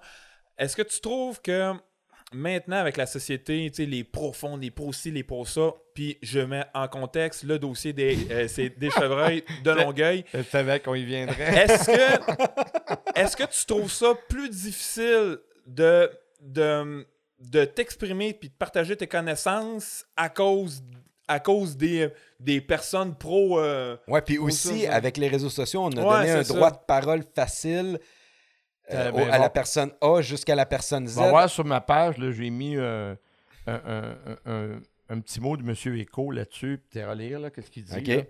Il dit genre qu'avant, euh, et c'est- fallait que pour être capable d'arriver à un niveau que tu t'exprimes envers tout le monde, il fallait vraiment que tu sois un savant. Pasteur, c'est à peu près n'importe qui qui peut Ben là, t'as juste savant. besoin d'un iPhone. N'oublie pas que Carl Sagan disait tout le temps les, les fous ne doutent pas de leurs convictions. Il n'y a, que les savants, les vrais, qui doutent. Mhm. Ouais. Mhm. Moi, je veux dire, la, la- la veille que j'ai passée à Denis Lévesque, dernièrement, j'ai mis un post sur ma page. OK? On est rendu à 340 quelques commentaires, puis des visions, puis je me suis assigné avec. Tranquillement, j'ai les gagné un par un. Ah, tabarouette, t'es Parce que- courageux. Ils ont arrêté de m'insulter d'abord, ouais. de me traiter de tueur, puis de ci, puis de sale, puis tout, puis de menteur. Ils ont arrêté. Puis là, là, je leur ai donné des dogmes d'aménagement de la grande faune. Pourquoi c'est mieux de les abattre que de les recolliser? Ouais. Si tu penses au bien-être de l'animal lui-même, oui, la ferme monette, il en recollise des, des, des cerfs de Virginie, deux, trois fois, mais là, on parle de 70 cerfs. Là. Sais, ils vont me dire, ouais, mais à l'île Costi, ils ont introduit les cerfs. Ouais, tu sais pas combien qu'ils l'ont tué avec un indice qui, qui vivent. Là. Ouais, ouais. Je sais pas ça. tu sais. Fait que moi, là, ça me. Je suis un- On va arriver. On va te parler d'un de mes traits de la personnalité. Moi, j'ai enseigné les, les arts martiaux avec mon père. C'était comme. Je payais pension comme ça. J'étais resté chez eux jusqu'à 26 ans. J'allais en appart, quand j'avais plus une scène, je revenais à la maison. puis là, mon père, il écoute bien ça, ce qu'il faisait, le maudit. Il serrait le beurre, puis mettait la margarine. Puis moi, là, il disait la margarine. Puis il faisait exprès un peu, m'envoyer bons des petits trucs d'éducation pour nos enfants qui sont trop... euh, C'est ça. J'ai enseigné martiaux avec 2022. lui. J'ai fait beaucoup de compétitions. Euh, je me suis battu une couple de fois pour vrai. Moi, ma, ma blonde a dit que je devais être un guerrier dans le passé parce que devant l'adversité, je suis motivé. OK. Fait que t'es comme un peu le Goldwater de la biologie puis de la faune. Ah, peut-être, Ouais. mais, euh, mais je t'ai fondé sur quelque chose. Ouais, on s'est fondé sur des prémices en aménagement de la faune. Mais ce que je veux dire, c'est que ces attaques-là, Oui, ça me fâche. C'est la stupidité qui me fâche. Ouais. Pas les attaques personnelles. Mais tu trouves ça -tu plus difficile euh, de nos jours, là, tu sais, comme. Ben tu oui, c'est difficile. Parce que, tu sais, vu, tu sais, écoute, ça fait tellement d'années que tu as ta firme puis que tu es là, c'est là-dedans, mais c'est ça, tu sais. Puis moi, j'ai check, c'est les commentaires, j'ai vu comme ton, euh, euh, c'est ton reportage, puis, tu sais, de voir du monde qui ont jamais mis de pied dans le bois, de voir du monde qui ont jamais goûté une viande sauvage, de Ouais. voir du monde qui connaissent absolument fuck all de la faune, Ben, puis un- qui ont une opinion, je trouve ça. Ben, je vais donner un exemple. J'en ai parlé à Denis Lévesque. Ils disent on va faire un enclos, puis on va les mettre dans l'enclos. OK, right. Fait que là, tu me dis que pour pas faire souffrir des animaux, Tu vas les tu vas les enfermer. mettre en captivité alors qu'ils n'ont jamais été en captivité, dans le merde, Tu vas les mettre. parce que ça va être entretenu à moitié. Ah oui. Probablement que les maladies vont s'installer. Ça va coûter un bras pour fournir de la nourriture Ouais. puis de l'eau. Ça va prendre des vétérinaires pour les suivre. Ah oui. Ah oui. Là, tu me dis que tout ça, c'est plus logique que d'enlever un, un peu et après gérer le cheptel. Ouais. Là où je les rejoins, ces opposants-là, ou là où je suis très d'accord avec eux autres, il faut pas que ça devienne la pratique. Les abattre. OK, tu veux pas que ça soit récurrent dans plein d'autres C'est ça. situations. OK. Soit que la, la ville descende le cheptel, mais après ça, il va falloir ait, pas juste au niveau de Longueuil, mais régionalement, ça va prendre un bon plan de gestion Un bon, du cerf de Virginie en périphérie, en périurbain. Ça, ça presse. Dans ce parc-là, à Banff, là, j'étais allé à Banff une couple de fois parce que ma blonde amenait de là dans le temps. À Banff, là, c'est t'es comme au parc safari africain. Il y a des grands mammifères partout. Là, des wapitis, des ours, tout ça. Il y a du stock. Il n'y en a pas dans la ville. Parce qu'il y a des clôtures électriques, il y a des clôtures frost, puis des routes, ils mettent des grillages de métal en grosses lames que les ongulés n'aiment pas passer dessus. OK. Fait que ça se contrôle l'accès à un milieu par la grande faune. Regarde au parc Omega, ils gardent des chevreuils, ils gardent des wapitis. Oui, ils s'en échappent, oui, ils s'en mélangent, mais très peu. Parce qu'ils ont des, ils ont des barrières, puis ils ont des barrières ouais. physiques. Fait que le parc, il peut être isolé. Oui, les chevreuils peuvent être capturés, stérilisés. D'ailleurs, savais-tu que pendant bien longtemps, et on avait un plan de gestion très semblable à ça avec la ville de Montréal pour les castors. OK? Moi, j'ai eu, parce que ça, c'est une autre Sacre, affaire. Peut-être, t'as t'as peut-être pas dans tes questions, mais Sûrement. Non, Mais- j'ai pas de question de castor. je, je te confirme. Ben, moi, j'ai fait de la déprédation. J'ai fait de la déprédation de castors très longtemps. Pas de castors, mais de la déprédation très longtemps. Le contrôle des animaux sauvages indésirables. OK. J'avais mon permis sec, mon permis du CCPA, le Comité canadien de la protection des animaux. J'avais suivi mes cours d'abattage, d'euthanasie, tout ça. Puis j'en ai fait pendant une douzaine d'années dans le Suroît, Vaudreuil-Soulanges, euh, Hudson, tout ça, Saint-Lazare. Euh, puis j'en ai fait pour l'île de Montréal beaucoup. On, on prenait les castors, on enlevait les juvéniles puis les bébés, on allait les porter dans- au parc de la Rouge, puis on stérilisait le mâle et la femelle. OK. Parce que l'idée, c'est qu'on voulait les garder pour qu'ils fassent un, un étang, pour faire l'interprétation du milieu du castor dans les parcs, mais on voulait pas qu'ils coupent les arbres que les gars de la ville plantaient à mesure. Ouais, ouais. Ah. À Longueuil, si on revient à Longueuil, c'est le même problème qu'ils ont. Là, là le, le frein meurt par, par dizaines, par dizaines. Ouais. Là, il y a- un gros programme de reboisement du parc. Ça ne marchera pas s'il y, a- il y a autant de chevreuils que ça. Ah, ben oui. Ouais. même Mais- si tu mets des exclos, même si tu mets de la protection, Ben, c'est comme Ils à- vont- à- ils vont trouver tôt ou tard le moyen de. Ouais. de- ben, de manger les bourgeons. Tu sais, tu checkes juste à l'an- l'Anticosti, il y a des forêts qui ont, ils ont été obligés de barricader Ouais, des Pour- exclos. pour Ouais. que, justement, c'est les c'est arbres poussent parce que sinon... Puis là, Ouais, mettons. ex- con- exclos. Exclos, c'est le contraire d'un enclos. Ah, ouais. Ouais, c'est Mettons, bon. là- fois ça, mais Mettons là, que tu fais ça au parc Michel Chartrand. Mm. On, on tue une coupe de chevreuil, puis on fait rien. La forêt elle va se régénérer, régénérer right? Ouais. Hein? Ben, ça va attirer les chevreuils qu'il y a autour parce que là, il va y avoir Ben de oui. quoi à Ah manger. oui. Là, il n'y a plus rien à manger. Ouais. Mais dès que la forêt va se régénérer, puis elle va le faire vite, Ouais. parce qu'il y a plein d'ouvertures, parce qu'il coupe les arbres, Ouais. ça pointe dessus.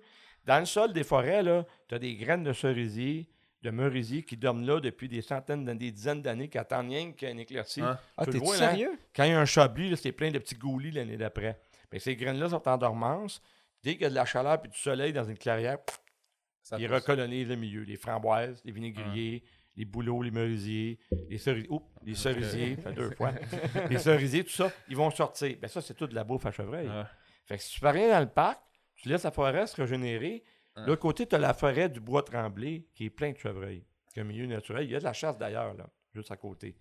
Ben, il va y avoir de l'importation, ils vont revenir, les Ah oui, chevreuils. eh oui, c'est sûr. Donc, oui. on- n'en sort pas. Fait que là où je rejoins les opposants, bien d'accord avec eux autres, il ne faut pas que ça devienne la pratique Mhm. de contrôler ces cheptels-là. Oui, pour, mettons, en mettre le compteur à zéro. Ouais. Puis à partir de là, bon, on met en place une série d'aménagements, de stratégies. Puis il y a plein de monde que c'est leur métier. Parce que moi, les grands mammifères, c'est pas mon métier directement. Je connais les chevreuils, puis j'ai resté dans le ravage de Rigaud 5 ans. J'ai les observé en masse, j'ai appris à les connaître. J'en ai vu mourir parce qu'ils ont mangé de la luzerne. Quand je dis que c'est pas bon de donner n'importe quoi l'hiver, je parle pas à travers mon chapeau, je l'ai vu. In situ. Je In sais. situ, ça veut dire dans le milieu. Puis, ça, on le sait, c'est euh, écrit. La moulée, la grosse moulée, la moulée qu'ils vendent dans les coopes agricoles, puis le chevreuil, c'est des bourgeons d'arbres puis du cèdre. Ah. Puis avec un peu de maïs. C'est pas riche, là. Et donner de la luzerne, donner de la moulée à de croissance pour les veaux ou pour les moutons avec de la melasse, c'est pas bon l'hiver. Parce que l'hiver, le chevreuil change sa batterie enzymatique pour s'adapter à manger du conifère puis des rameaux d'arbres. Parce que qu'un chevreuil, il n'y a pas de dents, il y a pas de dents en, haut, hein? Non, ben il y a, il y a juste des dents. Il a- Ouais, c'est ça, il y a juste des dents en bas. Ouais. Puis en haut, c'est droit. En haut, ils ont une rampe Ouais. comme ça. Fait qu'est-ce qu'ils font? Ils prennent le vivant du bout des branches, Puis ils l'arrachent, ils ramassent toutes les protéines puis les sels minéraux qu'il y a là-dedans. Mais là, quand je suis allé au parc Michel Chartrand, les boutures, là, ils étaient rendus un, un demi-pouce qui broutait. Ben, dans une, une branche de demi-pouce, il y a, il y a rien que du bois là-dedans. Ouais, c'est ça. Ah ouais. Fait que, pas tout ça pour dire que cette problématique-là, ce qui m'insulte, c'est que les gens amènent des solutions que, euh, on le sait, nous autres, en aménagement de la faune, c'est pas viable. Là, on regarde Saint-Justine à côté de chez nous, ils ont dit qu'ils vont les recevoir. Quelle mauvaise idée de dire une patente comme ça. J'ai fait un post là-dessus, il n'y a personne qui m'a astiné. De un, Sainte-Justine et Newton, c'est des grosses érablières avec des terres agricoles. C'est des déserts, chevreuil. Il y en a du chevreuil. Hein. Mais où est-ce qu'il y en a? Il y en a en maudit parce qu'il n'y a pas d'habitat. OK. Est-ce que la capacité du support du milieu peut le prendre? Ben, À Sainte-Justine de Newton, là, il y a des coyotes. Hein. Mhm. Il y en a. Moi, chez- de chez nous, moi, j'étais à 10 minutes de Sainte-Justine. là.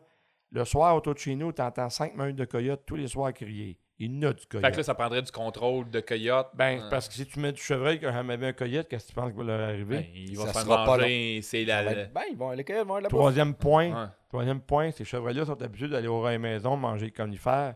Le farmer qui va arriver le chevreuil, qu'est-ce que tu penses qu'il va faire l'automne? Tard, Ah ouais. avoir un cooler. Ah, Ça ouais. va être simple de même. ben, ça va être simple de même. Les maladies, il y a une maladie dégénérative du cerveau à Sainte-Justine. Elle est là, c'est connu qu'elle est là. Puis en Ontario, en Compé, savais-tu qu'un chevreuil de l'Ontario, si tu veux te faire débiter au Québec, il faut que tu enlèves la colonne vertébrale Ah, ouais. pour, pas, pour pas importer la maladie. Fait que là, tu vas prendre 60 chevreuils, Qui sont qu'on en sait pas qu'est-ce qu'ils ont, comment ou- est-ce qu'ils- Ou peu importe. Ah. Ils sont le malades ou en santé. Tu vas les amener avec des maladies ou tu vas les faire affecter par les chevreuils qui sont surpopuleux là-bas. Très mauvaise idée. Les gens qui ont pensé à ça. Moi, j'ai l'autre fois, j'ai écrit, là, comme les, les, con- les- les conspirationnistes puis tout ça, là, Les cons. Ouais. j'ai, j'ai- j'ai écrit euh, si votre plombier vient réparer chez vous, ou l'électricien, allez-vous demand- lui dire quoi faire? Vous allez le laisser faire. C'est notre métier Ah, d'aménager la faune. Ah. Laissez-nous donc faire. Ah. Tu sais, Ah euh, oui. Laissez-nous donc faire. En tout cas, que ça, j'ai- j'ai la question qui tue euh, qu'on Oui. qu'on n'a pas d'effets spéciaux parce que c'est pas tout le monde en parle. Est-ce que un biologiste qui donne des recommandations, premièrement, est-ce que le gouvernement emploie assez de biologistes pour qu'on ait une bonne faune, qu'on ait une bonne, euh, tu sais, que le poisson soit, que tout soit bien Non, fait pour la pêche sportive, premièrement. Deuxièmement, est-ce qu'ils vous écoutent? Ils vous engagent pour bien paraître peut-être des fois? Je sais pas. Puis là, en Ben, même temps, je veux pas te mettre dans l'eau chaude parce que le gouvernement te donne des contrats, j'imagine. Non, mais- j'en ai plus de contrat parce que je me suis connu à propos du barreiller à Québec sur une supposément frayère qui n'existait pas. Ouais, Puis j'ai vu là, ton vidéo. Ouais. Ils m'ont été, euh, ils m'ont sacré dehors de- du projet euh, à la demande du MEF. euh, puis ils n'ont pas fini avec moi là-dessus, le MEF. Ok. là, on va revenir. moi, je prétendais dans le temps que cette frayère-là, parce qu'il n'y a pas de frayère là où ils ont mis la- la- l'habitat essentiel, elle est plus loin dans B. J'ai échantillonné 50 ans là, puis quand moi, je voulais en prendre des œufs de, de bord. là. C'était- Ah ouais. c'était mon but. Puis j'ai appliqué ma méthode une fois, une année à Montmagny a frayère, puis je l'ai trouvé tout de suite. OK. Elle ne doit pas être si mauvaise que ça, la méthode. Non, la méthode, elle doit être bonne. Bon. Moi, ce que. Puis je disais à l'époque, parce que le, le COSEPAC, encore dans le plan d'établissement qui vient de sortir, ils n'ont pas tenu compte de nos données. Ils n'ont pas tenu compte de nos résultats. Ils n'ont pas tenu compte de la surabondance barreiller pourquoi? dans le fleuve. Je ne sais pas. Moi, je pense que c'est un enjeu politique. Il y a quelqu'un qui Ouais. part là-dedans qui ne voulait pas que le port de Québec fasse ce développement-là, puis s'en sont servis du barreiller comme bras de levier. OK. Je vais te dire pourquoi. Ouais, ouais. À l'époque, je disais arrêtez de mettre trop de poids sur cette frayère-là. avec la nature même du poisson, il va y en avoir plein de frayères dans le fleuve. Ouais. Ben, depuis ce temps-là, ils en ont trouvé 12 entre Québec et Montréal, très bien de Québec puis Trois-Rivières, très bien documentés. Puis même en haut. Euh, Ils en ont trouvé à Saint-Ours, à Rivière-Richelieu, ils en ont Ouais. trouvé un peu partout, à l'entrée du, du- du lac Saint-Pierre. Donc, cette frayère-là, admettons qu'il y en a une frayère. Ouais. C'est un lieu de rassemblement géniteurs important. Ça, c'est vrai. Ça, c'est hors de tout doute et récurrent et prévisible. Mm. Ça, c'est sûr. La baie de Beauport. Puis, il y a probablement une frayère d'Alose aussi, qu'on a mal documentée un petit peu plus loin au large. Parce qu'on en prend en Christie des, la- des larves d'alose puis des alosons. Ça, je, ça, je suis d'accord avec ça. Mais il- il- cette frayère-là, d'abord, c'était pas une frayère. Puis ensuite, euh, on n'a jamais observé de blitz comme euh, dans mon vidéo. On a pris, la, ML la MFFP a pris quelques œufs, mais les œufs barrayés, ça peut dériver sur 8 km après la Ouais. fraye, à Mont-Aval. Fait que, euh, il venait de où, il vient-tu de là? C'est dommage parce que, tu sais, ils ont refusé de reconnaître mon expertise par rapport à ce que j'ai trouvé à Montmagny. Puis la frayère que j'ai trouvée est en plein dans le chenal du Traversier, est pas dans l'habitat essentiel que lui est dans le bassin de la rivière de- du Sud. Fait que le jour qu'ils vont vouloir creuser le chenal puis le traversier, ben ils vont le faire. En plein Ah ouais. du barrayé. Ouais. Fait que je trouve ça. euh, fait que- Et, tu sais, on fait souvent la référence, on le fait dans notre podcast, mais on le fait dans nos discussions de chum, de pêcheurs ou peu importe. mais attends, elle n'a pas répondu à ton question. Non, c'est ça, mais c'est comme une suite. Mais vas-y, réponds à la question, puis je vais Ben, revenir à l'autre ici, après. ils nous écoute. Ils vous écoutent. Oui, ils nous écoutent. Euh, Même moi qui qui a des différends avec eux, si j'ai mis un avis d'aménagement ou de situation, ils vont le prendre en compte. OK. Ah, mais c'est bon à savoir. Surtout quand il n'y a pas des savoir. gros enjeux politiques comme pour le port de Québec. Je vais te donner un exemple. Un petit exemple très simple. Je viens d'envoyer le rapport. Moi, je fais beaucoup de mandats d'études écologiques pour les municipalités. J'ai Sainte-Thérèse comme client, Vaudreuil-sur-le-Lac, Va- Vaudreuil, Dorion, tout ça. Parce que, à cause des inondations de 2017-2019, on en parlait tantôt, Ouais. les inondations un an 300 ans, c'est que Ouais, ouais, ouais. on voit jamais. Mais là, les municipalités sont pris à faire de la réfection de rives parce qu'il y a eu beaucoup d'érosion. Donc, ils vont demander des études écologiques Mm. pour les espèces en péril s'ils sont présentes, puis les fonctions d'habitat de poissons, puis les, les- les communautés végétales. Puis là, moi, dernièrement, dans un petit mandat, un petit ruisseau à Sainte-Thérèse qui veut leur faire le gabion parce que le gabion est en train de tomber, ma blonde, qui est bonne en végétation, elle a trouvé un noyer cendré. OK. Puis le noyer cendré, il est protégé. C'est une espèce en péril. Fait que là, là, ça l'a compliqué le projet comme en quatre fois. OK. Mais Pour- au- autant, autant le, le- c'est lui qui va faire le design du, du- du- talus en stabilité que le promoteur, que la ville. Ils ont dit on va le protéger, l'arbre. OK. Parce qu'il en reste quasiment plus. On va mettre des protections, on ne magasinera pas les racines, on va planter les bébés plus loin. Pardon. Ils en ont tenu compte. Mais, euh, oui, on, oui, on, nous écoute d'ailleurs. Tu demandais si les- au ministère, il était assez. Non, ils ne sont pas assez, mes collègues du ministère. J'ai j'ai peut-être une dent contre certaines personnes au bureau de Québec, puis un jour, on va se réconcilier parce qu'on a toute la même vocation de protéger la ressource et l'habitat. Mais ils sont pas assez, puis les gardes-chasse sont pas assez non plus. Ouais, crime, non. Les gardes Non. de pêche, les Ça, gardes de chasse. euh, puis en Ontario, c'est pareil. euh, puis parce que cet Ah argent, cet argent, ah oui, J'ai c'est plein de questions qui m'ont popé dans la Ah, ah, ah, L'argent qui va des permis, tout ça, ça va dans le trésor consolidé. Elle s'en va pas pour l'aménagement. Il y a juste des, des- des- des- des organismes comme la Fédération euh, de de chasse et pêche, comme la Fondation de la Faune, que eux ramassent des fonds sur des amendes ou sur des sous qui sont mis pour. euh, quand, tu sais, on dit que les milieux humides sont protégés au Québec, c'est pas vrai. Tu peux détruire un milieu humide, tu peux être autorisé à le détruire, mais tu payes pour Ouais. en faire aménager un ailleurs. Ah ouais. Ah, OK. Bon, Est-ce ben- que c'est bon, ça, ou pas? ça marche pas. le- le- il marche pas le, le programme présentement parce que le problème, c'est que les projets qui sont présentés pour faire des milieux humides, il ne faut pas que ça soit dans le cadre d'une demande de certificat d'autorisation. Puis il ne faut pas que ça soit trop privé, il ne faut pas que ça ait l'air de ci, de ça. Fait que sur 70 projets, ils en prennent trois. Fait que là, l'argent s'accumule.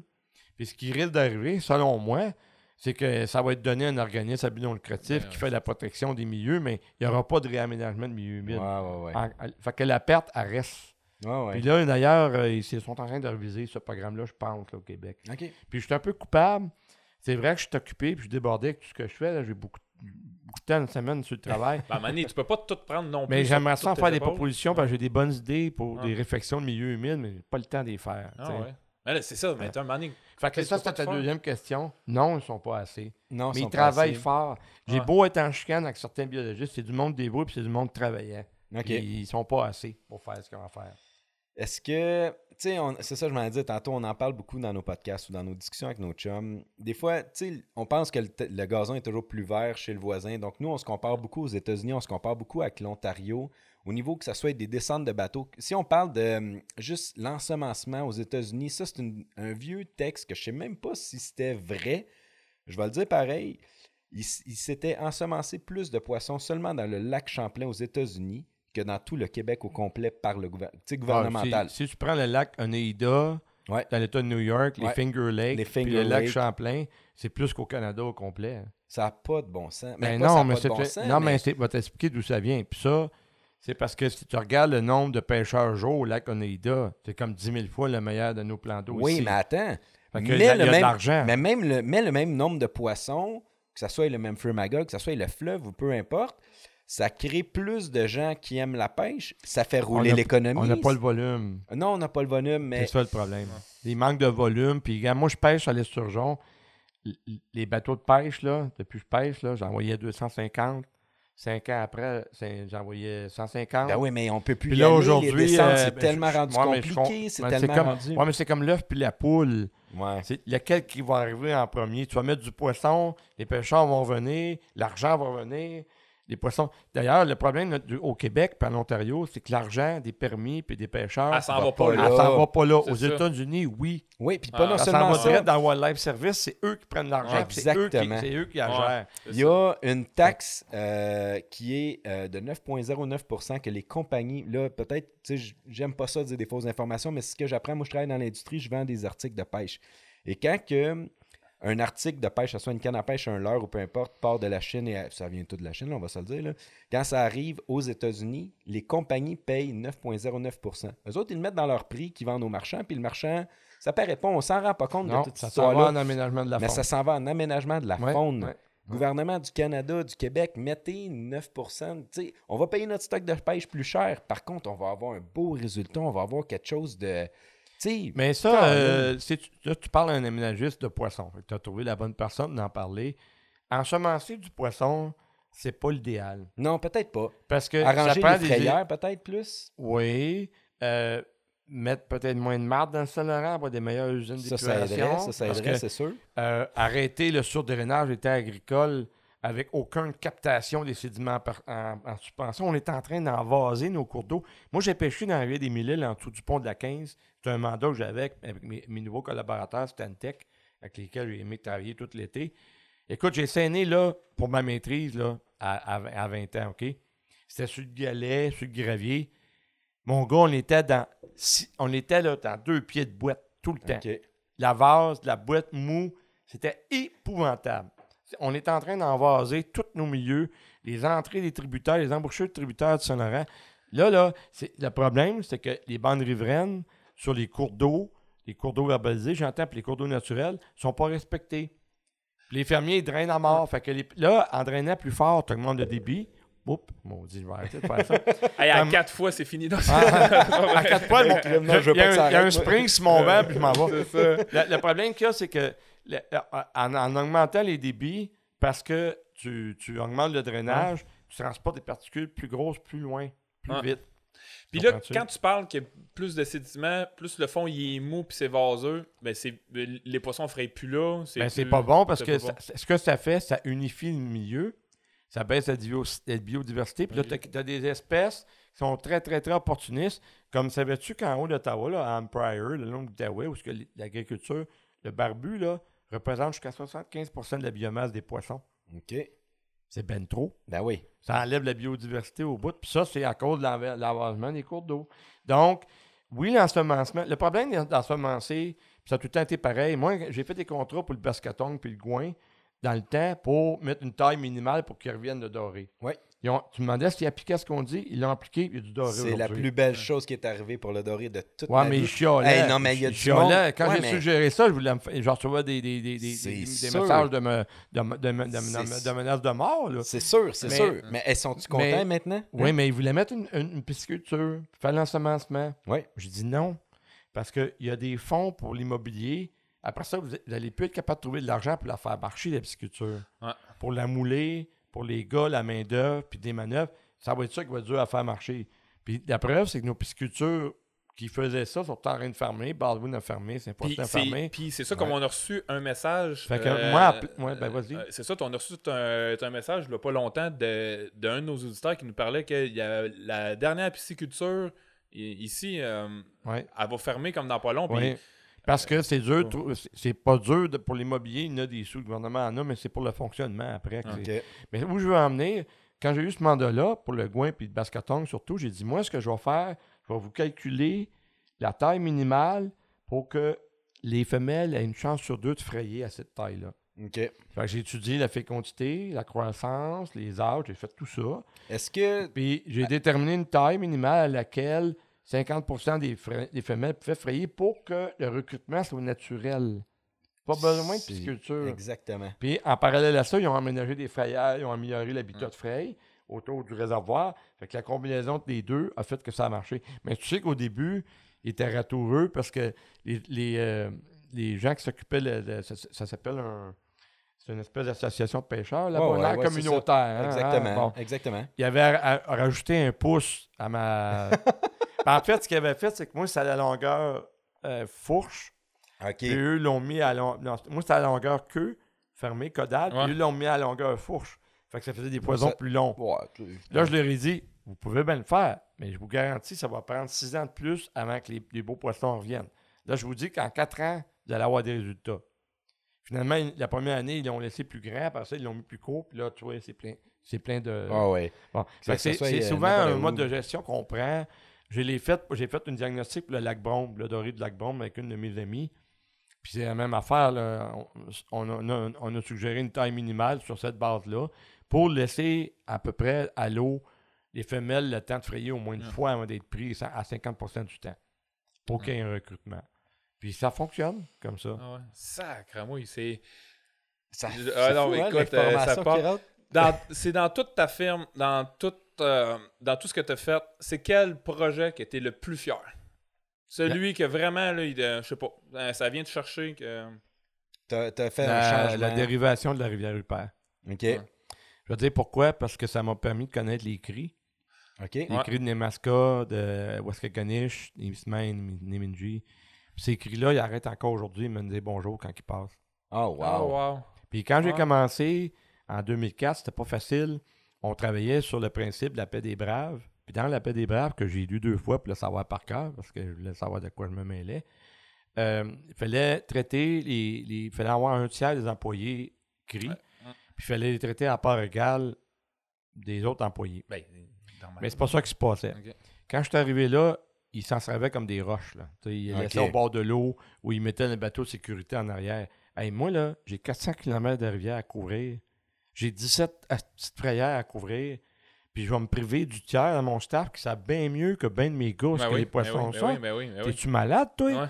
Mais ça a été dur les deux premières années. Combien de fois je suis arrivé à ma roulotte, puis il y avait le conseil de bande, l'agent de liaison, le gars de la SCBJ, le gars d'Hydro-Québec, la- l'agent de liaison d'Hydro-Québec m'a donné de la merde parce que j'avais brassé un technicien, puis je l'avais laissé au labo au lieu d'envoyer sur, sur le terrain. Je disais, minute. J'allais dans ma roulotte, je sortais à paix des braves que j'avais imprimé au complet. Trouvais l'article, puis je disais, c'est écrit là. Faut que je les traite à part entière, comme mes techniciens. Ben, un technicien qui m'écoute pas, il reste dans le laboratoire, puis la fois, il crée son camp dans le sud. Ah! Il y a 50 personnes, pas le temps de niaiser. Ouais. La fraie, étudier la fraie des poissons, là. C'est- Il n'y a rien c'est- de plus stressant que ça parce que Ben c'est oui. un événement unique. Puis quand que c'est parti, c'est parti.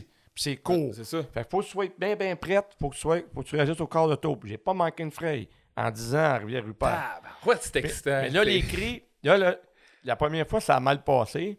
Là, je leur ai cité ça. Ils ont dit OK. J'ai donnez-moi du temps. Ils sont venus me revoir deux, trois fois parce que c'est vrai que je brasse. Je suis Ouais. assez intense Ouais. sur le terrain.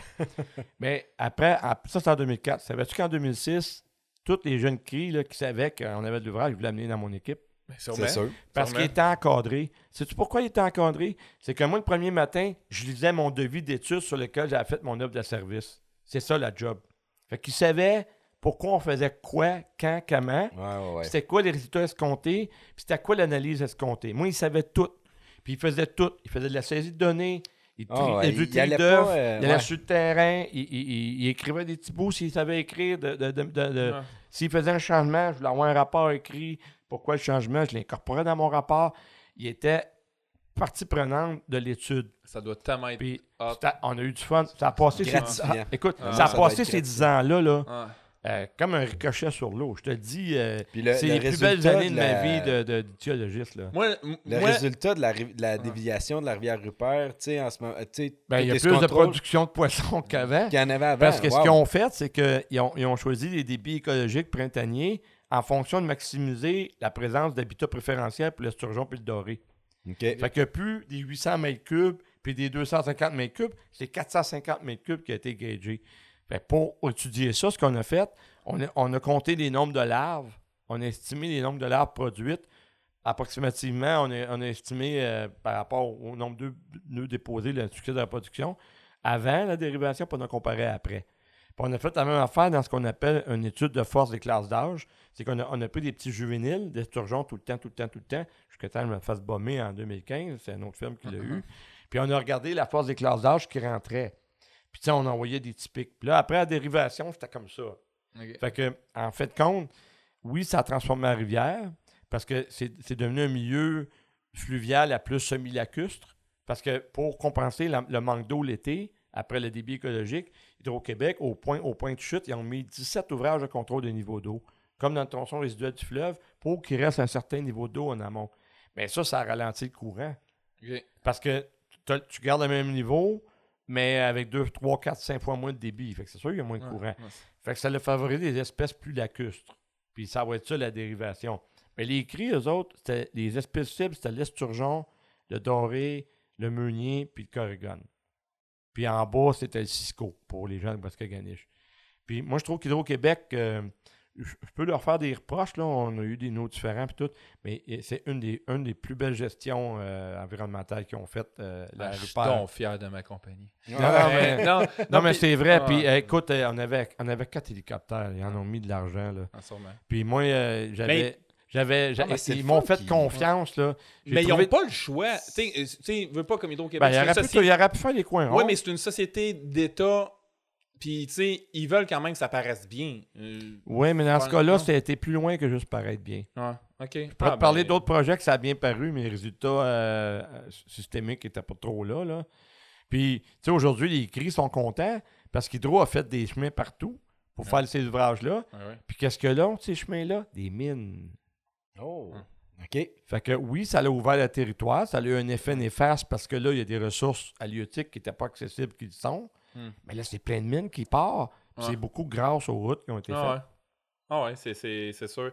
Puis là, écoute, là, on a parlé vraiment de pêche, puis de poisson. Mais attends, avant de, de- de passer, on a, on a un- notre, notre invité du deuxième podcast euh, qui, qui, qui, qui a de l'air autant intrigué que nous Ah autres, qui ouais, pas de nous suggérer des questions. Est-ce que, euh, tu sais, les, euh, les, les, les Amérindiens qui, qui, qui, qui pêchent pour, euh, pour leur survie, c'est ça, le but de ça. Est-ce que, euh, pas bien encadrés, peuvent faire mal à une ressource éventuellement? Ah ouais, c'est une question touchée, ça, hein, peut-être? parce qu'on Non, veut- non, non. Non, non, on va euh, être moi- politically correct parce que je les respecte au plus haut point. Non, non, moi je veux dire, j'ai eu, euh, d'ailleurs, Hydro-Québec ne voulait pas que je mette le mot surpêche dans mon rapport, mais j'ai eu à faire la diagnose de l'esturgeon jaune du lac Némisco de 2004 à 2006. Puis selon, selon ce que j'ai évalué, on pêchait six fois la capacité de support du Ah, lac. ouais. Mais ça, c'était pas conscient, là. Mais non, T'sais. c'est ça, mais quand tu le, problème, pas- le, le problème du doré au Bascatong, c'est c'est le même qu'il y a eu au lac Némisco, c'est la- l'augmentation de la force des moteurs de bateau. Oh, Regarde où je m'en vais avec ça. OK. C'est que, par principe de gestion de pêcherie, on va créer des zones où il n'y a pas de pêche. OK. Il n'y a pas question. Parce qu'un pêcheur commercial, ils sont brillants. hein. Si tu appelles un bateau de 30 pieds, maximum, avec euh, deux moteurs de telle force, ben, il va, au, au lieu d'avoir 15 pieds, son bateau va avoir 25 pieds de large. OK. Comprends-tu? Ah ouais. Il va trouver une façon de- de- d'aller chercher ce qu'il a à chercher. Fait en faisant des zones de pêche, tu es sûr que tu as une zone de protection intégrale, puis Ouais. ça va aider le poisson. Mais là, quand tu as des gros moteurs, anciennement avec des petits moteurs sur le lac Misco ou Bascatong, il y a des coins qui n'étaient jamais pêchés. Ah, Ah, ben ouais. oui, parce que le monde se rendait pas. mais ils ne se rendaient pas. Puis les sonores n'étaient pas aussi bons. Mais oui, ça, c'est ouais. Fait que là, de- dans les années 85-90, euh, on, on s'entend-tu que les moteurs ont monté de volume tout d'un coup? La technologie s'est améliorée. Puis là, c'était accessible, ces coins-là. Ouais. Puis c'est c'est ça qui a causé beaucoup, des fois, des déclins de, Ok. de, de- stock de poissons. Au Bascatong, c'était le, c'était cas. Parce qu'au Bascatong, tu avais comme des réserves na- naturel dû à l'inaccessibilité, était trop loin, OK. ils sont devenus super accessibles. Fait que là, le poisson n'a plus de cachette. Ah, ben ouais. Fait que là, Hydro-Québec n'a pas contact, je peux un mot sur pêche, parce que politiquement, ça passait pas auprès des cris.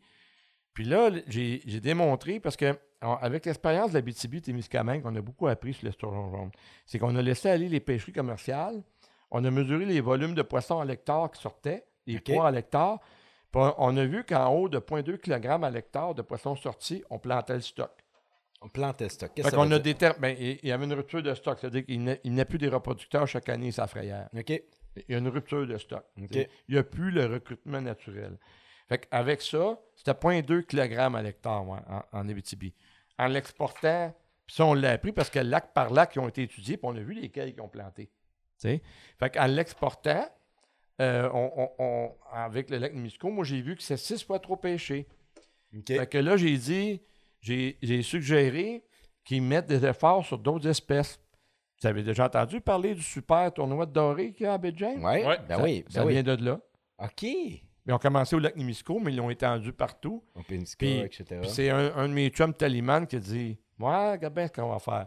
Fait qu'ils ont dévié un peu l'effort de pêche, tellement qu'aujourd'hui, les cris qui viennent chez nous, ils m'achètent de mon esturgeon parce qu'ils ne pêchent plus. OK. Ah ouais! Genre, j'ai pas, pas supposé de leur en vendre. Je leur en vends à la maison. J'ai le droit d'en vendre à la maison. Là. Ah, N'importe laquelle, là, ça va faire du bien au gosier. Oui, Une parce que présentement... Ouais, là, parce une que là. De- depuis tantôt qu'il qu'il parle, puis qu'il parle, puis il a pas pris de petite gorgée, là, il doit avoir la, la gorge sec un Fait petit que, peu. les- les- oui, ils peuvent le faire. Des fois, ils vont le faire sciemment aussi. Parce que les, les- les- les- les gens des Premières Nations, mes amis, ils vont passer comme un camionneur un peu. Ils vont dire si je les prends pas toutes, c'est pas moi qui va les va le prendre, c'est quelqu'un qui va le faire. Ah. Ça, c'est la ça, mentalité ça, d'un chasseur qui tue Mais, mais un ça, l'on fait faire ou, souvent aussi. Ben oui, oui, oui. Donc, euh, Ah ouais. Mais c'est moins en moins fréquent parce que tout simplement, disons, c'est une dérivation, une dérivation culturelle, que je te dirais. Parce qu'il y a eu comme une coupure avec les pensionnats, tout ça. Il y a, il y a eu comme une coupure géné- générationnelle où les gens n'ont pas appris à leurs jeunes à pêcher et à chasser. OK, ouais. Fait que l'effort a diminué dans, dans- dans- dans- dans les dernières années, mais c'est c'est à cause d'un un backslack culturel. Les jeunes sont moins intéressés par la Non. pêche et la chasse. Fait que ce que tu dis arrive moins souvent par ce fait-là. Moi, en passant, depuis 1990, j'ai travaillé avec les Premières Nations. J'ai une grande, grande expertise, puis j'ai une affinité avec eux autres.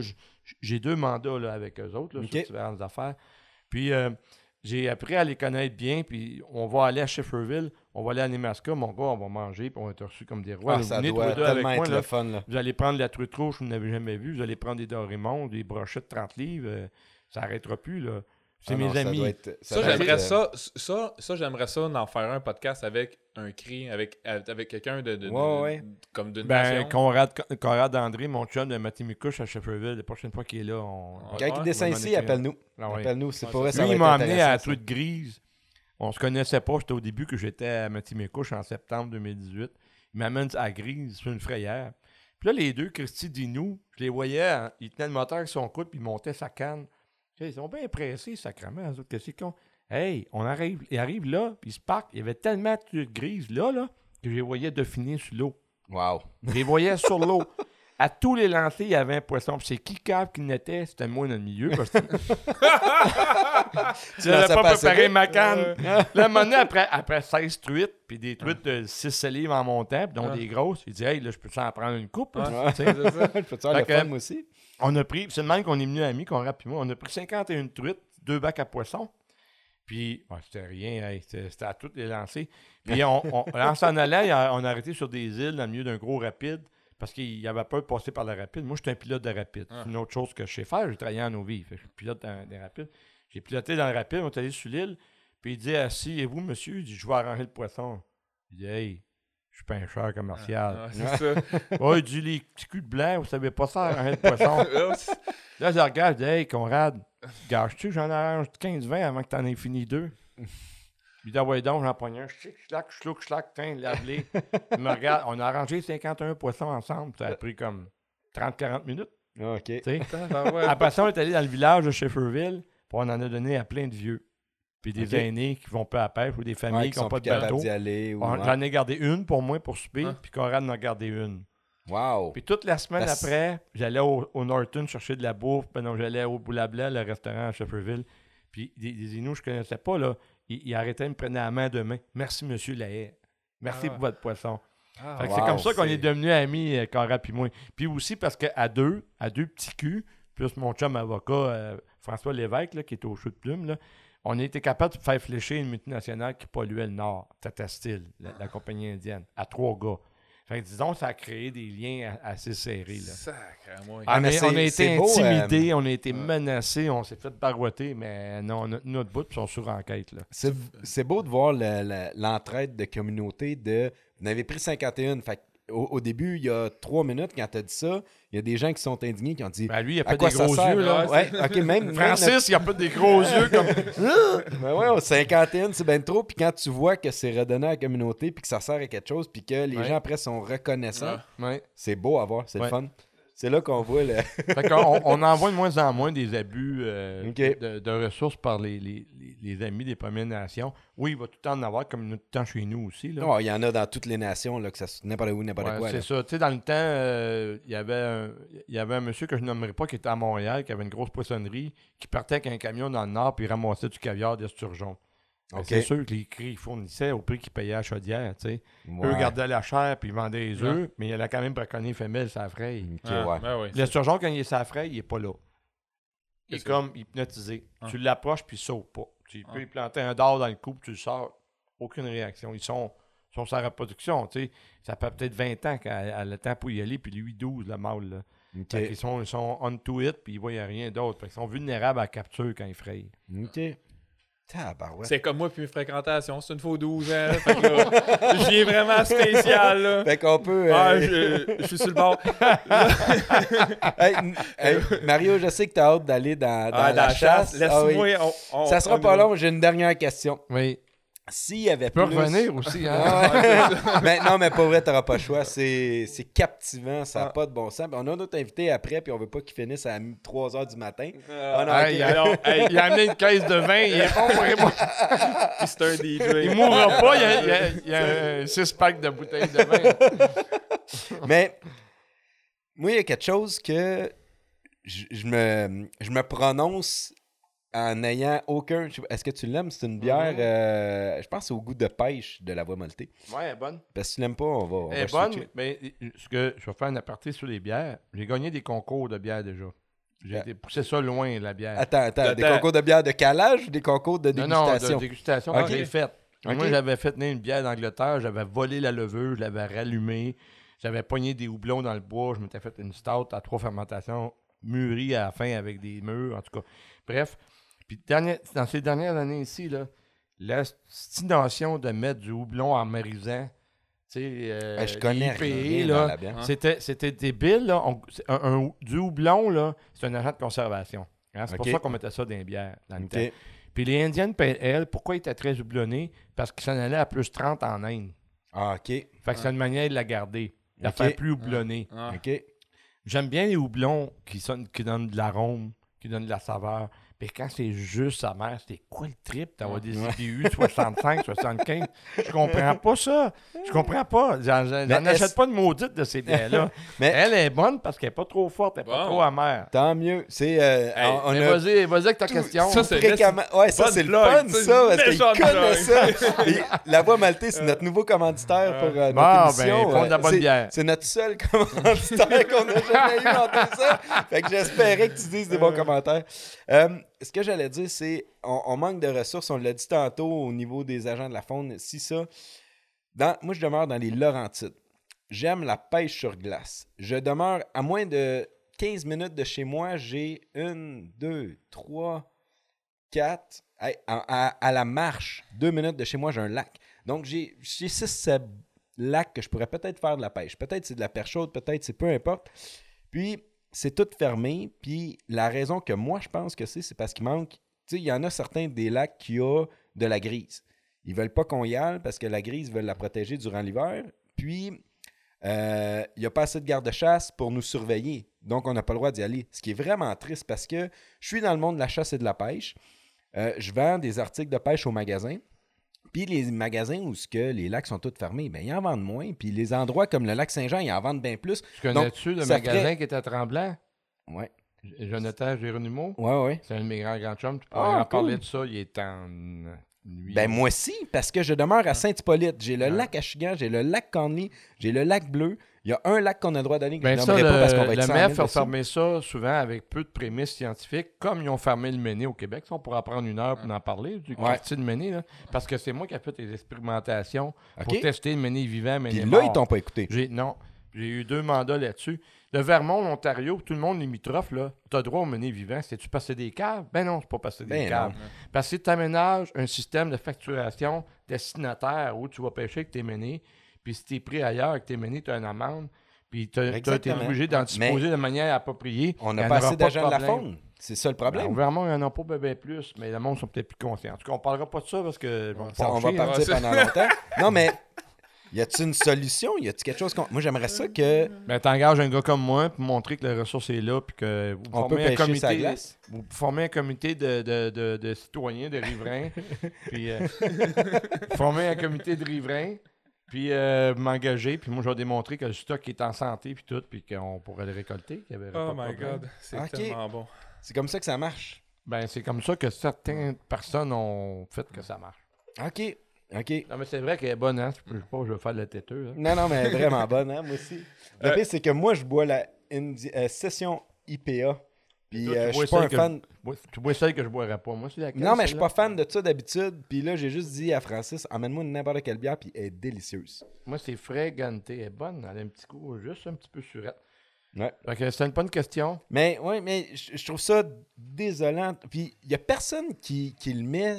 Tu sais, on parle beaucoup des descentes de bateaux, qui est un gros fléau au Québec. Oui. Mais la pêche aberration. sur Ça, glace. c'est une aberration. Ah, ça, ça n'a pas de bon sens. Mais la pêche sur glace, tous les lacs fermés au Québec, moi, je pense que c'est Ben, c'est pour la truite grave. grise qui font ça. Oui, mais pourquoi la truite grise, elle fraye au printemps alors qu'il n'y a pas encore de Ça glace? ferait pas au printemps, ça ferait l'automne. sur des Euh, l'automne, fonds ouais, c'est ça, j'ai dit printemps. Hey, moi, ça fait trois fois que je me, je me suis planté dans deux Mais le problème, c'est Je que. vais juste li- pas dire la bonne saison, mais Je je sais que c'est Je l'automne. ok, t'expliquer un petit principe. Par Ouais. contre, euh, je peux comprendre pourquoi il ferme aussi la truite. Elle à L'hiver, cibler, l'hiver, l'hiver, as-tu là. remarqué que l'hiver, mettons, dans un lac, tu as 35 espèces de poissons qui pourraient mordre. Il y a juste 3-4 qui mordent. Oui, oui, la grise est très facile à cibler, donc on viderait les lacs. Je comprends Non, non, mais ça à je- 1000 Je, je vais t'expliquer pourquoi. OK. Parce que les salmonidés sont très actifs à l'eau froide. Ouais. Ouais. Tandis que nos achigans, tout ça, ils tough. restent tranquilles. Même le doré et la parche chaude, là, en janvier, la pêche à la glace, c'est pas, pas là. Exactement. C'est slow. Là, quand arrive le printemps, ces poissons-là qui frayent tôt, de tôt au printemps, brochet, doré, parche chaude, ils se mettent à mordre parce qu'il faut qu'ils maturent les œufs. Tu sais? Mais la truite grise, elle, elle mord tout le temps à l'eau froide. En janvier, en décembre, en février, peu importe, elle va mordre. Donc, elle est, elle est bien sensible à la pêche d'hiver. Oui, je suis, je suis- ça, je suis 100% d'accord, Ouais, je le sais. ici, dans le lac, il n'y en Mais- a pas. Mettons, mettons qu'on a assez Ben, d'agents de la faune. Mettons qu'on a assez d'agents de la faune, puis qu'on dit, ben, gars, c'est maximum une grise ou c'est catch and release seulement. Ah, pourquoi Ça, quand ça va pas? arriver, là- Pourquoi pas? On est capable, on commence à être assez intelligent. La jeune génération, on en fait du catch and release, va à la pêche pour le plaisir Ouais, d'être mais- sur l'eau, fait. Ça, maintenant que ça arrive, là, euh, les, les- les snowbirds, ils iront pas en Floride parce que les oranges vont pousser ici. c'est triste. J'aime pas ça Non, entendre ça d'un biologiste qui, Non, mais qui est proche du Le, gouvernement. le ministère, le ministère a pas beaucoup de. Quand il- le ministère, là, ils ont tellement pas de ressources à l'interne. On a voulu ouvrir une pêcherie à l'écrevisse à, à Pince-Rouge, à- au lac Brompe, qui s'est bourré. C'est une écrevisse invasive. Puis, euh, Puis elle euh, pourrait être mange bonne à des- manger. man- ben oui, puis elle mange des œufs de poisson. Puis il y a Hey, quelqu'un comme en qui a- Louisiane. il y avait quelqu'un qui avait organisé toute la patente, puis le ministère n'a pas voulu parce qu'il ne voulait pas avoir à gérer une autre pêcherie interne. Ah, ah, Parce qu'ils n'ont pas les ressources. Ah, ouais.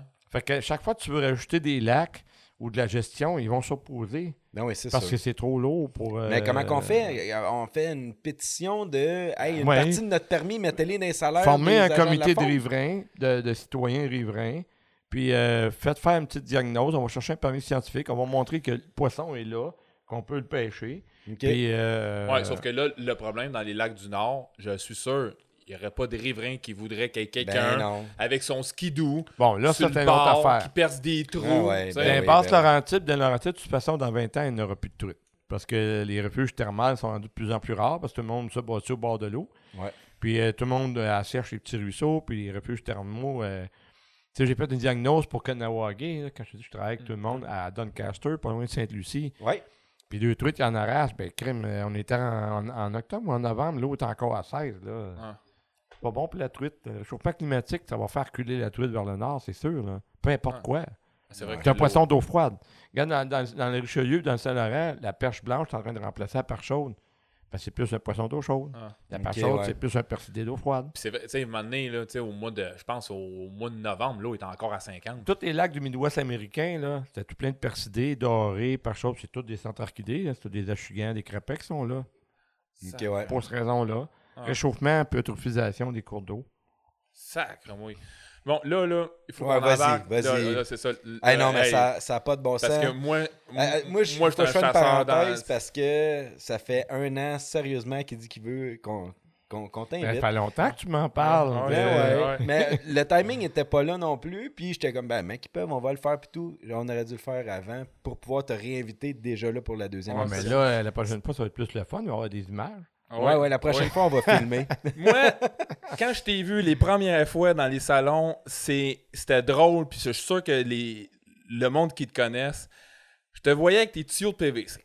Oui. Moi, là, t'étais un gars, écoute, tellement drôle, je te voyais dans, comme dans un salon avec des tuyaux de PVC, puis là, tu collais, puis... Oh, mais là, ils sont beaux, ces Ah, tuyaux. ouais. Moi, tu me disais qu'ils collaient avec des tuyaux de PVC. Ah, Moi, je Ouais, ben, mes, mes Oh, sont en oh, PVC. ouais, ouais, mais attends, attends, il y avait, tu sais, ça, c'est des des, tuyaux tuyaux. de PVC, euh, Hein, beaux pis tout, mais il- C'est ça. c'est ça, là. OK. OK. Puis, écoute, tu- c'était incroyable de te voir. Puis, puis je les ai- moi, je les ai testés, puis je cale quand même très bien. J'avais de la misère à sortir. Ouais, c'est des, c'est des appôts. Je fais pas de compromis. Je suis fabricant d'appôts depuis 94. OK. Puis pourquoi j'ai développé mes appôts, c'est que quand j'étais guide dans cette époque-là, on collait avec des Big River ou des A50, des hautes, des flûtes. Ouais. Puis chaque, chaque cri... Ou des. euh, les, les, les- euh, Non, pour les crosseux, non, Ouais, non, ça, mais non, on prenait pas ça. Mais parce que chaque cloque, chaque cri demandait un- une pulsion du diaphragme. Puis moi, des fois, je commençais le matin sur une run de corps, là, puis je rendais tout mon déjeuner à côté de la cache. Parce que je faisais de l'hyperventilation. OK. Fait qu'à un moment donné, j'ai dit à ma blonde du temps, on s'en va à Louisiane, je vais aller apprendre à faire des calls. Puis, parce que les Oh, autres, je savais qu'ils faisaient des, des petits calls. OK, puis pourquoi la Louisiane? Parce que c'est mon, ma place préférée dans le monde. Parce qu'il y a 100 000 fabricants d'appos là-bas. Ah, pas vrai? Parce que la chasse à sauvagine est Chaque- vraiment populaire là-bas? Ben oui, ils Ah, sont des c'est- 100 000 à chasser. Moi, Oh, quand, wow. quand je suis arrivé là-bas, j'ai été, on est allé sur une ferme parce qu'il y a un monsieur qui faisait des appos, puis je voulais y parler, des appos d'outarde petits. Dans ce temps-là, Tim Brown commençait à faire Ouais. ses half-breeds. Puis moi, j'étais ami avec Robert Hanson, qui est un, un de nos meilleurs calleurs de canard qu'on a jamais eu, puis Henry Hardwood. Et ces gars-là allaient au Maryland, ils allaient à Stuttgart, puis ils arrivaient deux, troisième, quatrième au mondial, là, au canard. Puis ils prenaient des appos de, de Doug Carlson, des Carlson ici. Puis Doug était ami avec tout le monde. Puis quand j'ai commencé à faire, faire mes appos, puis il y a beaucoup de monde qui me dénigre puis qui dit c'est pas vrai, mais il m'a raconté l'histoire pareil. Tim Brown, il commençait lui aussi pour la même raison à faire des appos plus courts parce qu'il était correct de souffler dans une flûte.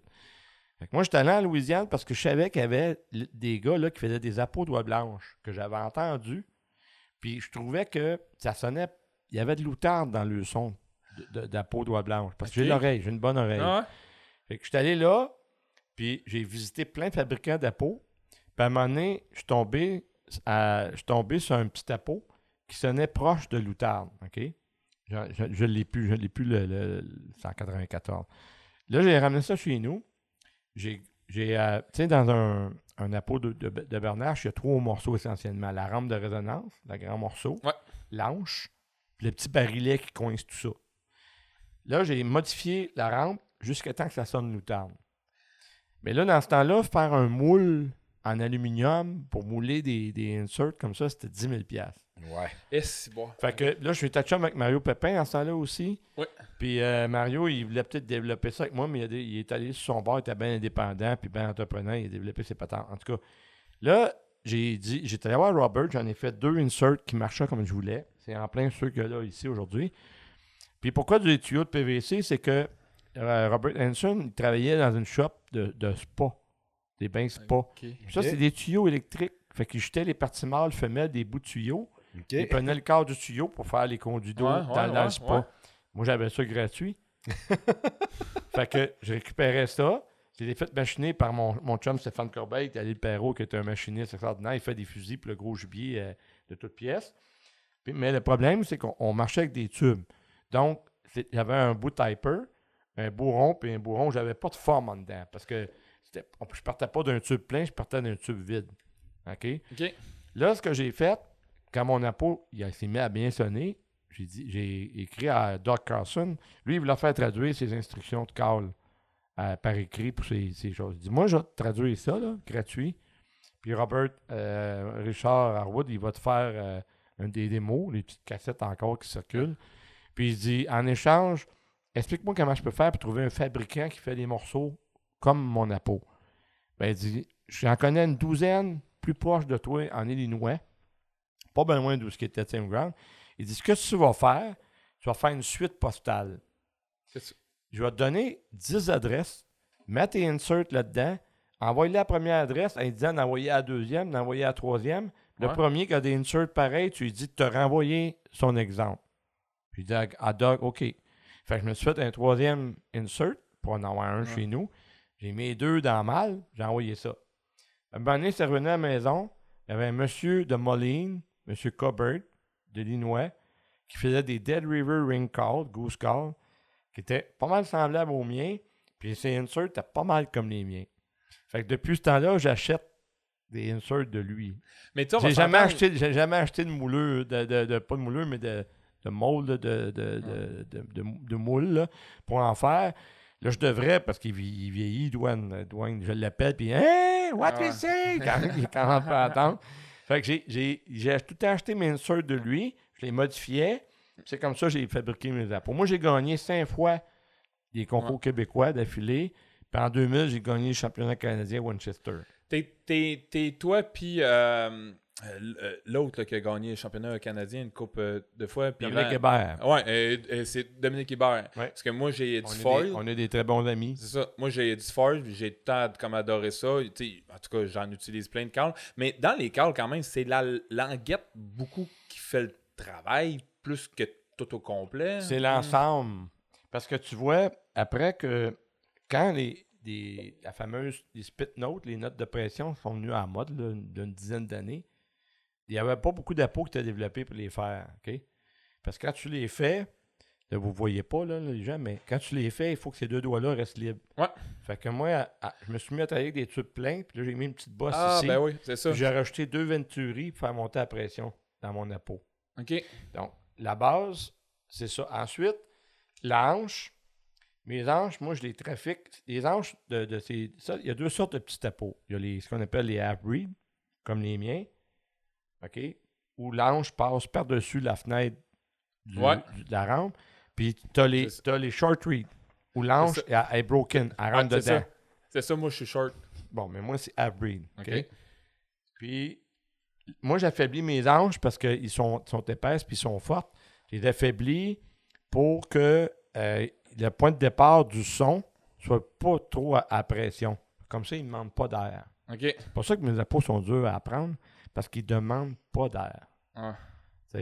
Puis ça, là, c'est ça, c'est pour ceux qui veulent commencer à caler, là, c'est un moment donné, tu vas finir par trouver ton appôt qui va pour ta bouche, mais tout s'apprend pareil. Ben, c'est parce que les appos, là, on rentre dans un. François puis moi, on a fait une série de vidéos où on a jugé des appos, puis euh, il y a un fabricant au Québec, là, pour pas le nommer, là, euh, qui maillit à mort parce que ces appos sont prêts à faire les, les notes hautes. Mais c'est pas de ma faute, ils sont pas conçus pour ça.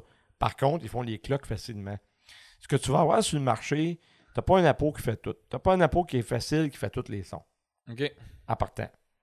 Les appos comme euh, Mike Lacey, Ouais. Buck Expert, certains appos du monsieur que je ne veux pas nommer, je ne veux pas y faire de la pub quand même. Euh, et- ils sont faciles à faire sonner le clock. To it, tout le monde va faire Ouais. to it dedans. Mais quand tu veux faire un spit note, ça bloque, ça choke, ça ne marche pas parce que Parce que Un la languette colle? ouais, Ouais. un appôt peut pas être facile puis versatile. Ouais. C'est pour ça qu'un bon caller, va- moi, là, j'ai plusieurs calls dans mon. Ouais. J'ai mon Airbreed ici. Ceux qui ne me croient pas que je suis en relation avec Tim Ground, là, j'ai le 945e é- échantillon qu'il a fait avant de les mettre sur le marché. Ah ouais? Ouais, il est signé puis c'est écrit dessus. Puis il me l'a envoyé par Doc Carlson. Salut Puis, Tim, uh, I'm uh, Mario Pêche. And, uh, yeah. pauvre Tim Horton, Ouais, pauvre Tim, Tim, Tim Ground, il est mort dans un accident de VTT, bêtement. Puis, euh, où je voulais amener, c'est que le, le- tu peux pas. un- un- moi, j'ai un Tim Ground, j'ai un Foyers, que tu connais pas probablement pas parce qu'il n'en a pas fait beaucoup. Puis moi, j'ai la chance d'en avoir un. un petit Little Suzy. Tu connais pas ça, Oh, hein? oh, oh, non, non, non. Parce que ça, il n'a pas eu beaucoup de fêtes, puis tu peux l'avoir rien qu'aux États. Un petit c'en est un half-breed, c'est pas un short breed. C'est un des rares half-breed qui a fait euh, Foy's. Fait que là, là, là il est peut-être broken, là, mais euh, puis il est bien aigu. Je le garde pour quand il vente bien fort, puis tout, tu sais. Fait que je pense, peux pas avoir juste une sorte d'appôt. En 80% du temps, je suis avec mes appôts. Mais j'ai plusieurs appôts, puis j'en ai d'autres qui, sont dans mon sac que tu as vu en bois, que c'est Yves euh, Saint-Laurent qui m'a fait. Un sculpteur de canard extraordinaire. Mais a fait pour les matins que c'est brumeux ou tu es sur l'eau, ils sont plus chauds. Le Ouais. bois absorbe les, les- Ouais. Pourquoi le PVC? Le PVC a plusieurs avantages. Puis je comprends pas qu'il n'y ait pas d'autres fabricants d'appôts qui utilisent ça. C'est poreux comme du bois. Fait que ça sonne. Ah. Ça sonne comme du bois. Tu sais, il y a un beau son riche, mais c'est bien plus stable que le bois. Ouais, parce que le bois, on va s'entendre, Ça ça comme de tout le bois. temps l'humidité. quand il Après- fait chaud, quand non. humide. Non, mais c'était comme un câble comme en bois, là. mon Big River, quand il pleuvait, il tombait en morceaux à terre. Ah oui, tu fais Parce que les cellules de bois prennent l'expansion. Puis quand c'est sec, il, il se contracte, puis là, ton corps, il fait. Puis là, tu fais comme trois ans à correct. peu près. hein. C'est correct du bois. Ouais. Les bons appôts en bois, j'en ai fait pendant longtemps. C'est du bois injecté à l'acrylique sous pression négative. Fait que le bois est imbibé d'acrylique. OK. Mais là, tu perdais les qualités de résonance du bois. Fait que, Fait que là, pas- tu perds, fait que comme tant qu'à faire, tu prends un câble en acrylique, tant qu'à te faire Ben un oui. câble en bois, Ah, comme injecté en ça. acrylique. Fait que mes appôts, fait que le point de friction de mes appôts est très court, c'est ce qui est rend difficile à manipuler. Moi, j'en vends peut-être 100 par année. Je vis, je sais pas, euh, je pourrais partir à une usine, développer des. J'ai trois modèles là, qui dorment, là, que je n'ai pas sortis en polycarbonate. Je pourrais le faire. Mais j'ai bien d'autres choses à faire. Puis il y a d'autres projets qui s'en viennent. Moi, je veux, moi, je veux devenir un, do- un documentariste ou un chroniqueur en environnement. C'est ça mon but. Puis partir un groupe de musique trad, comme je t'ai dit. Ouais. Fait que mes, filles, mes filles disent que j'ai des projets jusqu'à l'âge de 200 ans. Bon, Ah, bon. ben, ça. On n'en doute ouais, pas. c'est ça. Bon, ben, c'est ça. Mais, Moi, je veux que tu m'aides avec mes lacs dans Laurentide en plus. que ouais, ben, on, va- on va s'aider. Mais ce que je veux dire, c'est que euh, je, je fais pas de compromis avec mes. C'est des- Puis, les- tous les guides, à peu près tous les guides, ils, ils vont peut-être le cacher pour qu'on le voie pas tout, mais ils ont tous mon appôt pas mal. Surtout en Ontario. Là. Mais Là, moi, ça va m'en prendre un, j'en ai pas. Ah, en tout cas. Il va Mais- falloir que je commence par y aller. Je pense euh, pas c'est beaucoup parce que je connais Si rien. tu vas voir, si tu veux savoir si un appôt est versatile, là, ça se teste avec deux cris. Les plus bas cris que tu peux faire, puis les plus hauts Ah, cris. puis le- ouais. Fait qu'il faut que tu sois capable de faire des cris d'alimentation comme ça. Puis là, tu vas te servir de ton appôt comme un gazou.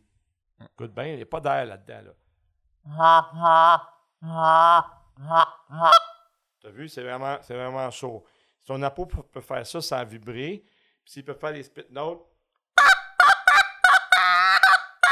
s'il peut faire ça, c'est un appôt qui est complet. Mais il risque d'être difficile à manipuler et à maîtriser. Ouais. Il n'y a pas que les miens qui sont durs à maîtriser. Ah, les, non, les Team Ground sont pas faciles. Là. Le Real Tank, puis euh, le Triple Crown, puis tout ça, c'est pas des appôts pour. euh, puis l'avantage aussi des fers PVC. Maintenant, toi, lui, euh, lui avant, c'était des collants en, en- en vinyle. Ouais. Maintenant, c'est de l'hydro. euh, J'en ai-tu un? Ah oui, tu mets ça comme dans un bassin, puis. tu- Ouais, ils sont bien ça. plus beaux. J'en ai même pas amené un, gros oiseau. En tout cas, euh, les, euh, mes appôts sont pas chers parce que les matériaux de base coûtent Ben pas cher. Fait que un bon real tank, c'est quoi? C'est 180 pièces, 175 pièces. Moi, je les vends à 80, 90 pièces mes appôts, là, 100 pièces à cette heure avec l'hyd- l'hydrométrie, pas l'hydrométrie, mais la, C'est sûr qu'il y en a quand même du monde. Puis moi, j'en ai un de mes chums qui en fabrique. Là, euh, il y a cette ben, compagnie. euh, pas une compagnie, mais tu sais. Unique, fait. Hein? unique, unique, ça? Non, euh, Nicolas Ca- Casobon. Il fait vraiment des, des appos personnalisés. euh, écoute, ouais, ouais, euh, j'ai vu, vu passer. Écoute, c'est- des œuvres d'art. Oui, genre comme il causent super bien, Mais il devrait faire affaire avec moi pour les ajuster. Là, on ferait vraiment de quoi de top. Bon, ben Nick, euh, on dit, va. hein? euh, je je viens de trouver comme un contrat. Mais, euh, tu, tu donnes-tu des cours Oui, ou- je donne Ok. des cours d'appel depuis 96. OK. Fait que si jamais on a des auditeurs euh, qui écoutent. Ah, mais attends. Là, avec, à- avec la COVID, on- Ouais. j'ai ralenti ça parce que j'ai Parce que essayé, tu peux pas en, te partager. ben, j'ai essayé, en, ben, j'ai essayé en Zoom et en Teams. Ah, non, puis Non, non, ça non, marche pas, pas. Non, faut, ça- on faut être en présence. Mais c'est ça, parce que, tu sais, m- moi, j'en ai déjà pris, puis, tu tu veux voir, tu sais, euh, comment il cale, avec Ouais. les joues, c'est la gorge, Ben, tu veux. Pour revenir à ta question tout à l'heure, là, tu disais que c'est, la languette. Tu disais que c'est toute la languette qui fait le travail. Ah non, ben là, de ben nos là, jours, de nos jours, de nos jours, avec les On a pas mal gagé les rampes, on a pas mal gagé les meilleures languettes. Maintenant, aujourd'hui, les compétitions se gagnent ici. Ouais. Avec la pression de retour. Ouais. Tout avec la main. Tout se, tout se Ouais. gagne ici à ce temps-là. Ouais. Ben, moi, moi qui connais pas ça, pas en tout. Toi qui n'as jamais collé. T'as le droit. Jamais. Ouais, ouais, c'est ça. Mais ça m'intrigue. Ça m'in- J'étais un fan de chasse, j'étais un fan de Pour pêche. t'expliquer la différence entre un corps de canard et un corps de moutarde, tu vas être flabas, flabas, Fly bleu, Fly sleep. bleu, Moi aussi, je l'aime ça le dire. Pour t'expliquer, je pourrais commencer par t'expliquer la différence. OK, on y va. Tu veux pas faire faire un corps de canard, ce que tu veux faire faire un corps de moutarde, puis vice-versa. OK. Quand tu appelles loutarde, tu as deux parties de son. Une basse, dans un vibrato de basse Oh. fréquence. Puis ensuite, quand ton ange, elle saute des hautes fréquences, c'est un passage qui glisse, ça fait le whip, ça fait le clock. OK. Fait que la première partie du son, c'est. Il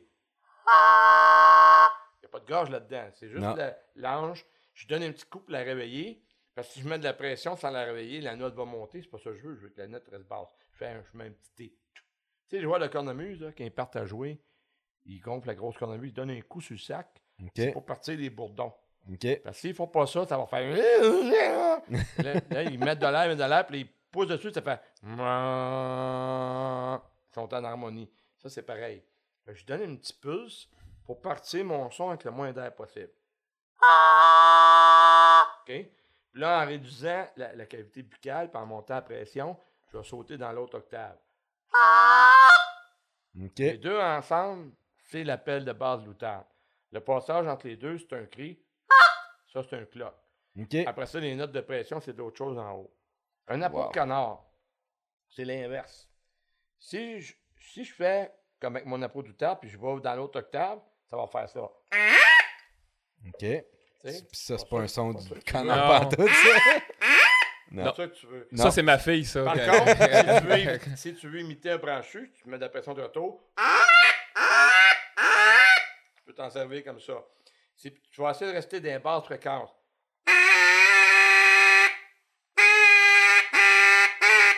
Puis là, tu y vas. OK. Fait que tu restes dans les basses fréquences, tu réduis la pression.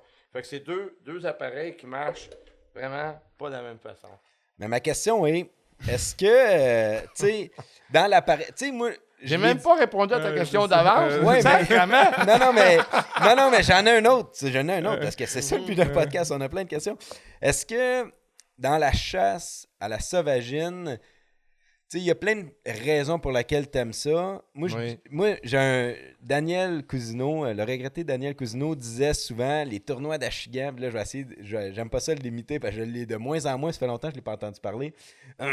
les, les tournois d'Achigan, c'est 50% la raide de baseball, 50% attraper des poissons. Et là, j'ai plus sa voix. Là, je, je Moi, la, bien la avant. chasse à sauvagine, c'est 90% la prospection. La prospection. Moi, c'est ma partie mais, non, mais le call, le call, c'est quoi? Quand, quand la, quand la saison arrive, j'ai juste hâte de sauter dans mon truck pour aller prospecter.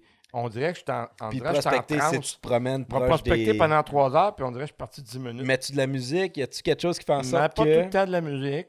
J'observe mes oiseaux, je vais marcher, je vais aller les espionner, les regarder faire. Ah, ben c'était pas le champ truck. Tu te promènes, tu Non, rentres non, dans le champ. bon, je vais les voir descendre en arrière d'un bois, je vais aller voir. Euh, On dirait que je suis en transe quand je fais ça, ça Ok. me relaxe tellement.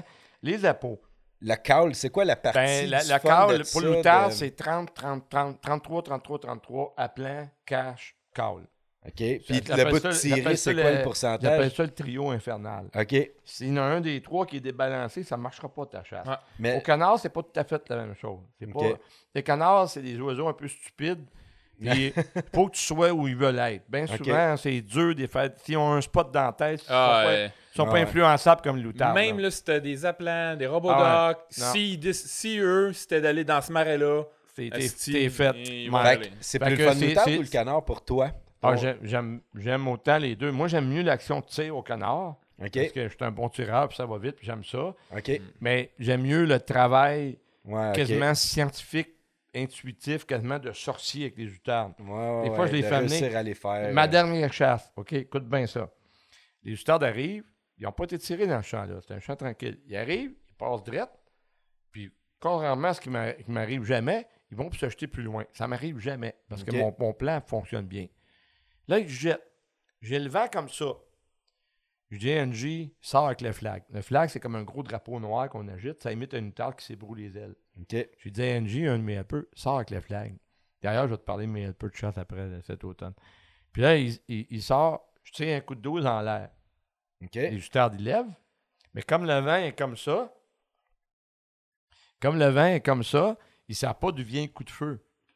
Mais là, ils, ils sont juste là, vis 50 pieds en l'air, à peu près à 300 pieds de moi. Ils voient les appelants, ils voient le flag. Ça vient des appelants. T'es eu grâce à un coup de feu. Tant, tant, tant, on en tire 6. La bande d'après, elle arrive. Je ne sais pas ce qu'il y avait dans cette partie de champ-là, mais ils faisaient comme des canards. Ils voulaient aller là. Genji, il me fait signe. Je dehors. Pow! Il fait le flag. Il lève. Envoie des appelants. On a fait notre limite de même. Oh, wow. Je peux pas t'expliquer comment que je savais que ça marcherait.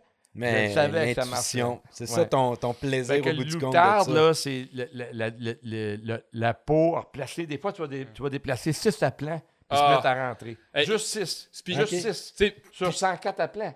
OK. Mais il faut ton intuition, la technique, c'est très technique, la Oh, chasse à wow. Ça m'intrigue, ça me donne le goût de le faire.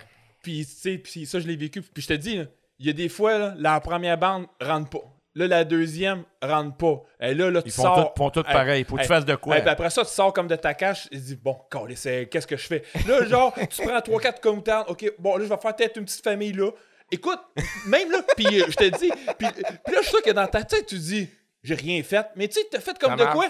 Tu te rassois comme dans la cache, ça rentre les ailes bien Ben, fermées. ah ouais, donc, là, tu ouais. dis, Eh, voyons donc. Moi, j'ai souvent au monde, le mieux de manquer 3-4 bandes. Ouais. Vous ajustez. Parce qu'ils ils ont tous le même programme. Ouais. Si la première bande ne veut pas, Mm. l'autre voudra pas, l'autre voudra pas plus, puis il va Non. passer à journée à regarder des oiseaux. Fait que quand ça veut pas, d'abord, la première affaire que je fais, moi, je sors, je regarde la cache. Y quoi? Parce que moi, mes caches sont debout, c'est des caches en A, ils sont pas à terre. Ok. là. t'as pas des tombeaux? Non, je suis jamais à tombeau. Pour. euh, attends, c'était-tu dans mes questions euh, euh, spéciales? Eh, on non, c'était pas dans mes questions euh, question. spéciales. Euh, pourquoi? Te- Parce que tu vois, hier, j'ai sorti avec le coup de trempe de mon cours de karaté, puis j'ai un torticolis aujourd'hui. J'ai ça de coucher à terre, puis être au fret, puis avoir le coup au fret. Ok, oui, mais. euh, euh, ok. euh, Puis comment tu veux appeler des outardes au quart de tour quand tu les vois pas le trois quarts du temps? Moi, mais- dans ma cage, je les vois Oui, 360. mais ça dépend quelle cache. Il y en a des tombeaux ultra bonne qualité, grands, spacieux, confortables. Ouais, mais les outardes, ils les connaissent à cette heure. Ok. Ils commencent à- à, Oh. savoir c'est quoi ces petites bosses-là dans le champ. Aujourd'hui, si tu veux chasser avec des tombeaux, il faut vraiment que tu fasses une grosse patch de maïs. Ouais. Tu en amènes beaucoup, puis tu fais comme un gros tas de maïs. Ouais. Là, ils perçoivent moins. Moi, mes caches, j'ai pas de problème. Je peux, je peux te dire qu'une fois ou deux par saison, la, la cache, ça va être un problème. Parce que j'ai mis trop foncé, puis le, derrière est trop vert, ou quelque chose de même. Ouais, mais toi, ton, euh, ton, ton, ton frame, comment? A, quoi, t'es tout le temps dans un fossé?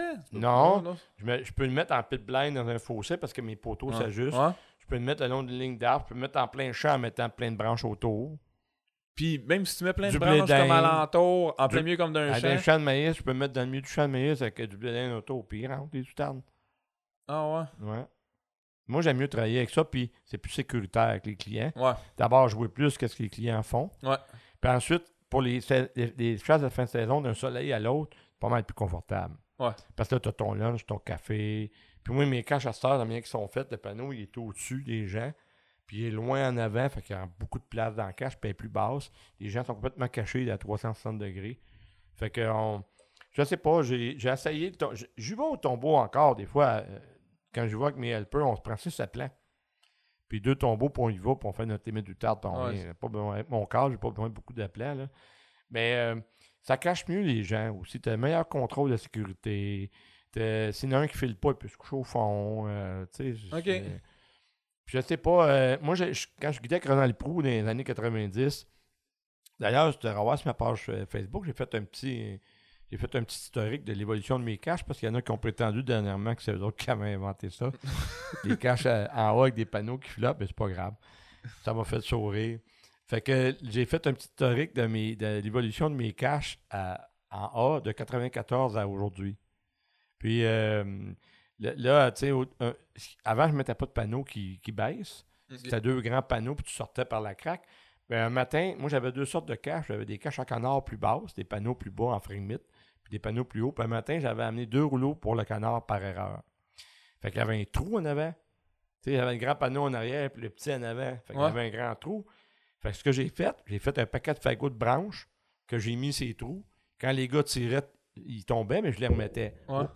Là, là, je suis out, hein. ça Ok, fait quatre. ok, Puis là, là, je me suis dit, ben, je mets des fagots, pourquoi je ne mettrais pas un panneau à la place, des fagots, garder le panneau en avant, en bas, puis mettre un panneau qui Ouais. détend quand on Ouais. tire. Puis c'est comme ça que j'ai inventé mes caches à panneaux. Il n'y a personne qui, qui chassait avec ça dans les années 2000, euh, 2008-2009. là. Moi, j'irais tout le temps penser que, euh, point de vue pour les oiseaux, que le tombeau était, était vraiment la solution vu que c'est bas du sol. euh, puis moi, je mettais tout le temps des, des comme alentour pour, ca- euh, pour casser, c'est la silhouette du tombeau. J'ai toujours pensé qu'un un off-frame, c'était plus, euh, plus voyant, ça prenait plus.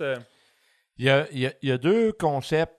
Puis j'ai fait beaucoup d'articles là-dessus. D'ailleurs, on peut souligner que j'ai quand même écrit pour Sentier pendant 26 ans. Puis là, on part Ouais. une nouvelle revue. Là. Ouais. Je vais faire mon fait autour de bit. Puis Oh! euh, moi, là, on, part, on part une nouvelle revue de chasse Ah.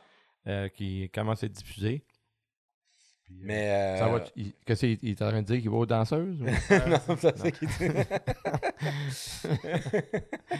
Puis euh, où c'est que je voulais emmener? Euh, tu m'as fait perdre mon euh, ma c'est pour ta Hey, revue. euh, on va peut-être Hein? euh, travailler en collaboration. Je me suis fait approcher pour faire de quoi. Là. En tout cas, on s'en reparle. Ouais, on regardera. C'est quoi déjà que je disais là? C'est pour ta revue. Oh, non, non, mais euh, Ah. avant ça, euh, à propos des caches. Ouais. J'ai écrit dans le sentier pendant 25 ans. Ouais, c'est un aparté. C'est ça. Il y a deux principes dans les caches bien différents. Il y a la visibilité de la cache, puis sa perceptibilité par les oiseaux. Une cache peut être très visible, mais pas perçue par les oiseaux. Exemple, j'ai des conifères un peu éparpillés dans un fossé, puis il y a des grands trous qui n'ont pas.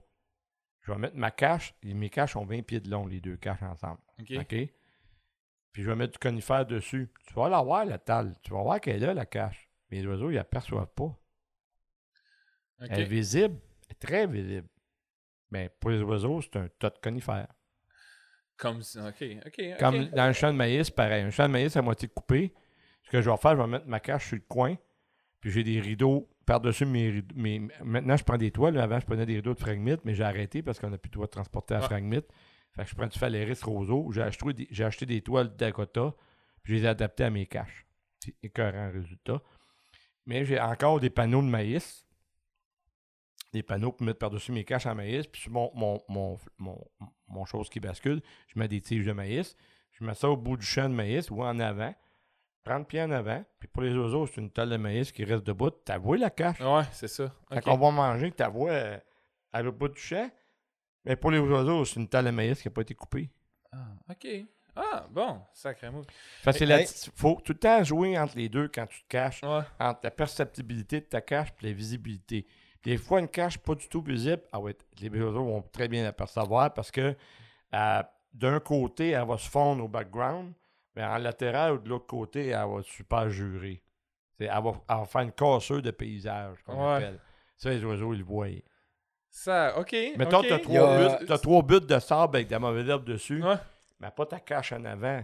Quand même, tu mets même, ils vont voir quelque chose qui ne marche pas. Mais elle est à côté, au bout de tes buts. Parce que tu fais, tu fais une casseuse de paysage, puis ils voient les oiseaux tout de suite. Tout de suite, tout de suite, ils le voient.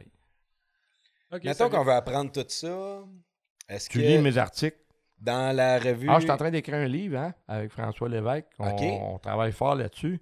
Puis, euh, il va sortir. On, on a 11 chapitres, puis on est déjà, on a fait quoi, 7, 8, puis on est rendu à 750 pages. là. OK. Ben, en tout cas, un jour, tu pourras OK. l'acheter, puis Ben, il va y avoir un livre. ça va être la Bible. OK. OK. Ça, c'est le fun. Ouais.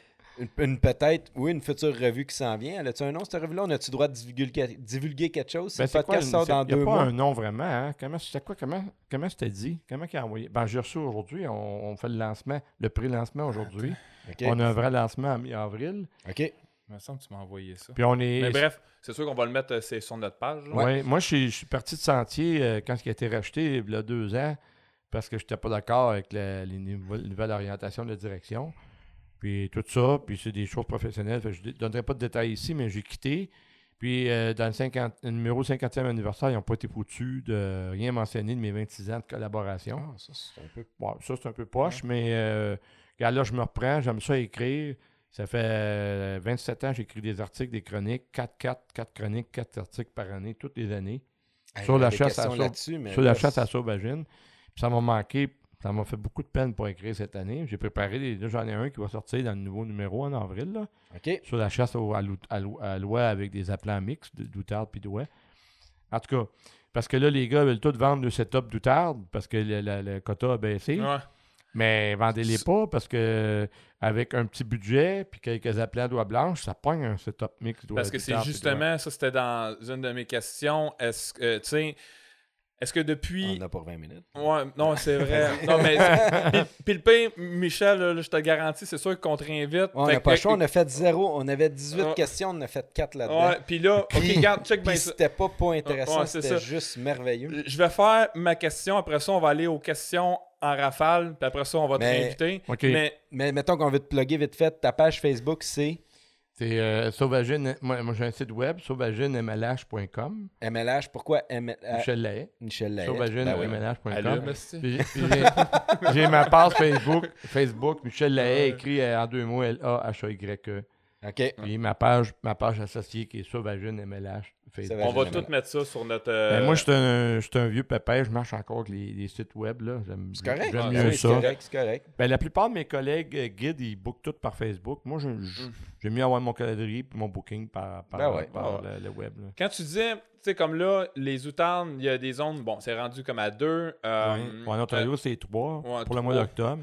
Euh, Puis avec, écoute, ça, on en savait, on, on s'en est parlé un peu euh, avant le podcast, lors du souper, que, bon, avec les, les- avec les guides, avec ci, ça, est-ce que tu trouves que la chasse est plus dure pour toi?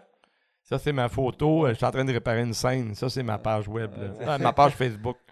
tu trouves-tu que c'est plus dur maintenant chasser, tu sais, puis là, et guider, là, tu sais, disons, tu charges pas moins cher comme à tes clients parce que c'est trois outardes ou, ou tout comme ou ça. Non, mais nous, avec trois, moi, j'ai un aide. Normalement, dans un. On fait ma limite chez nous. D'habitude. On fait nos limites. Mais nous autres, les- les- j'ai tout le temps un aide, sinon deux. Puis nous, on donne pas nos limites normalement. Fait que si tu as cinq gars, ils partent avec 25 coutardes. Ah. OK. Je te dirais euh, 42 chasses sur 45 Ah, c'est- en moyenne. Surtout, puis ça, tu, puis ça, tu l'as dit, si t'aimes la prospection, euh, ben, c'est un peu comme nous autres, comme, Comme à quand on fait des tournois, C'est- exactement la si même tu fais une belle prospection, Moi, c'est- j'avais une question Ça va par rapport bien, à tu as qu'à respecter ta technique de base. Mais ce que je veux dire, c'est que comme ils sont 5, ils ont droit à 15, right? Ouais, Moi, j'en ai 3. Mon helper en a 3. ouais, Ça fait 21. ouais. Ben, ils vont partir avec 21 au lieu de 25 oiseaux. Pas si pire. Ils ont-tu le droit? Euh, Ils ont le droit, en autant que il y ait- il- il- ce que tu fais, là, ce que nous autres on fait, ça s'en va tout chez un beau, de toute façon. Le- Les, les gars, ils l'arrangent pas, ils amènent ça chez un beau à Saint-Louis-de-Gonzac. OK. Tu donnes ton numéro de permis, puis ils transportent ton outarde, ils vont faire arranger tes outardes là- là-bas. OK. D'ailleurs, quelque part, c'est bien vrai parce que je reçois plein de saucisses, plein de magrets, plein Non. d'affaires tout le long de OK. OK, OK. Mais, Mais tu as le droit de faire tirer ta limite, en autant que le nombre d'oiseaux total du groupe, c'est au, au niveau du transport Ouais, qu'il peut avoir un problème. c'est ça. C'est ça, c'est au niveau du s'il transporte ton gibier, il va le faire arranger pour toi, ça c'est parfaitement légal. Mais ça prend ton permis d'oiseau migrateur puis de petits gibiers. Ouais. OK, OK. Puis, puis c'est ça, comme ma question, comme ça. Tu trouves ça plus difficile maintenant à chasser que là, avec, avec l'apprentissage Ben des on, oiseaux? on a, on a manqué, on a passé des bonnes années parce qu'il n'y a plus de bébés. Quand il n'y a pas de bébés, moi, là, sur 1000, là, je pense qu'on a tué 12 poussins cette année. Il n'y en a pas. C'est pas pour rien qu'on baissé les limites. là. C'est pas frivole. Là. Hmm. Tu sais, euh, quand tu fais une, une estimation d'abondance, Mais il y a moins de migratrices, mais la résidente, il y en a. oui, mais la résidente est, est très difficile d'accès, puis c'est très limité où il y en a. Il y en a beaucoup à certains points, mais Ah. pas, c'est pas Ah. bien accessible. À cause des règlements de ville, puis à cause Ah. de la proximité des gens. Fait que, mais la, la- la migratrice, c'est vrai que la population est en baisse. Quand, que, quand tu fais un, calcul, moi, je suis assez bon en stats, là. tu fais une moyenne d'estimation, tu as un intervalle de confiance sur ton estimation. Cet intervalle de confiance-là te donne la valeur que 95% des chances de te trouver dedans pour vrai ta vraie population. Quand tu compares deux moyennes, pour dire qu'il y a une différence, il faut que cet intervalle-là ne se chevauche pas. OK. Fait qu'ils ont regardé les abondances estimées par les, les, les survols, puis la tendance est nette les quatre dernières années, là, deux ans, les, les intervalles de confiance ne se chevauchaient pas. Ça veut dire que la baisse d'abondance est réelle. Eh, OK. Elle n'est pas due à un biais d'estimation ou un biais statistique. Ça, ça veut dire qu'on a un problème. Parce qu'il y a une certaine inertie dans un cheptel d'animaux. Si l'inertie est vers le bas, pour l'arrêter, la remonter, ça va demander des efforts. Dans les Ouais. années 90, ils- ont fermé l'outarde. Ouais. 93, 94, quat- moi je me souviens, on guidait, on faisait tuer 9 outardes à la limite de ta fête. Si tu vas sur ma page là, de Facebook, j'ai mis une photo de moi en 94 avec Ronald, puis tout le monde a deux outardes dans les mains. puis ils sont bien contents. Puis on commençait à chasser le 13 novembre, pas avant, en plus. Ciboire. Ouais. OK. Puis là, le- le- là, les oiseaux sont plus durs à chasser parce qu'il y a moins de bébés. Pas parce que les bébés rentrent mieux aux appelants. C'est pas ça la- l'affaire. C'est que les bébés ralentissent les adultes puis leur font commettre des fautes. Que nous, les guides, on profite que Quand il y a moins de bébés, ben, les adultes, d'abord, si tu mets trop de pression, ils migrent. Ils n'ont pas besoin Ouais. d'attendre que les jeunes ça, prennent de, de la force puis qu'ils soient en forme. Ils sont plus mobiles. Ils peuvent migrer en une nuit toute la gang parce que pff, ils n'ont pas besoin d'attendre après le jeune. Ensuite de ça, là, il y a des matins qui sortent très tard ou qui sortent pas. Parce qu'eux, ils ont fait de réserve. Ils ont pas besoin, surtout quand il fait bien froid. Ça, ça fait la première fois de ma vie en trois ans, ça est arrivé deux fois que les justards n'ont pas volé de la journée. J'avais jamais vu ça. En 30 ans de guidage, par 45 ans de chasse. T'es dans la cache, puis ils ont jamais sorti. Ils n'ont pas sorti. Ça, c'est parce qu'il n'y a pas de jeunes. Ah. Mais les jeunes, ils ont faim, ils veulent y aller, eux autres. Ah. Puis au champ, dans la technique de chasse, les jeunes font commettre des, des erreurs au clan. Parce qu'ils vont vouloir rentrer aux appelants comme des Ah. tartes. Ouais. Puis là, les parents vont essayer de les rattraper. les- ouais, les- ah oui. Ouais. Puis, Puis ils crient, puis, puis ils cassent après. Mais Puis ils viennent quand même, là, ils viennent apporter. Ils ça. viennent quand même ah apporter. ouais.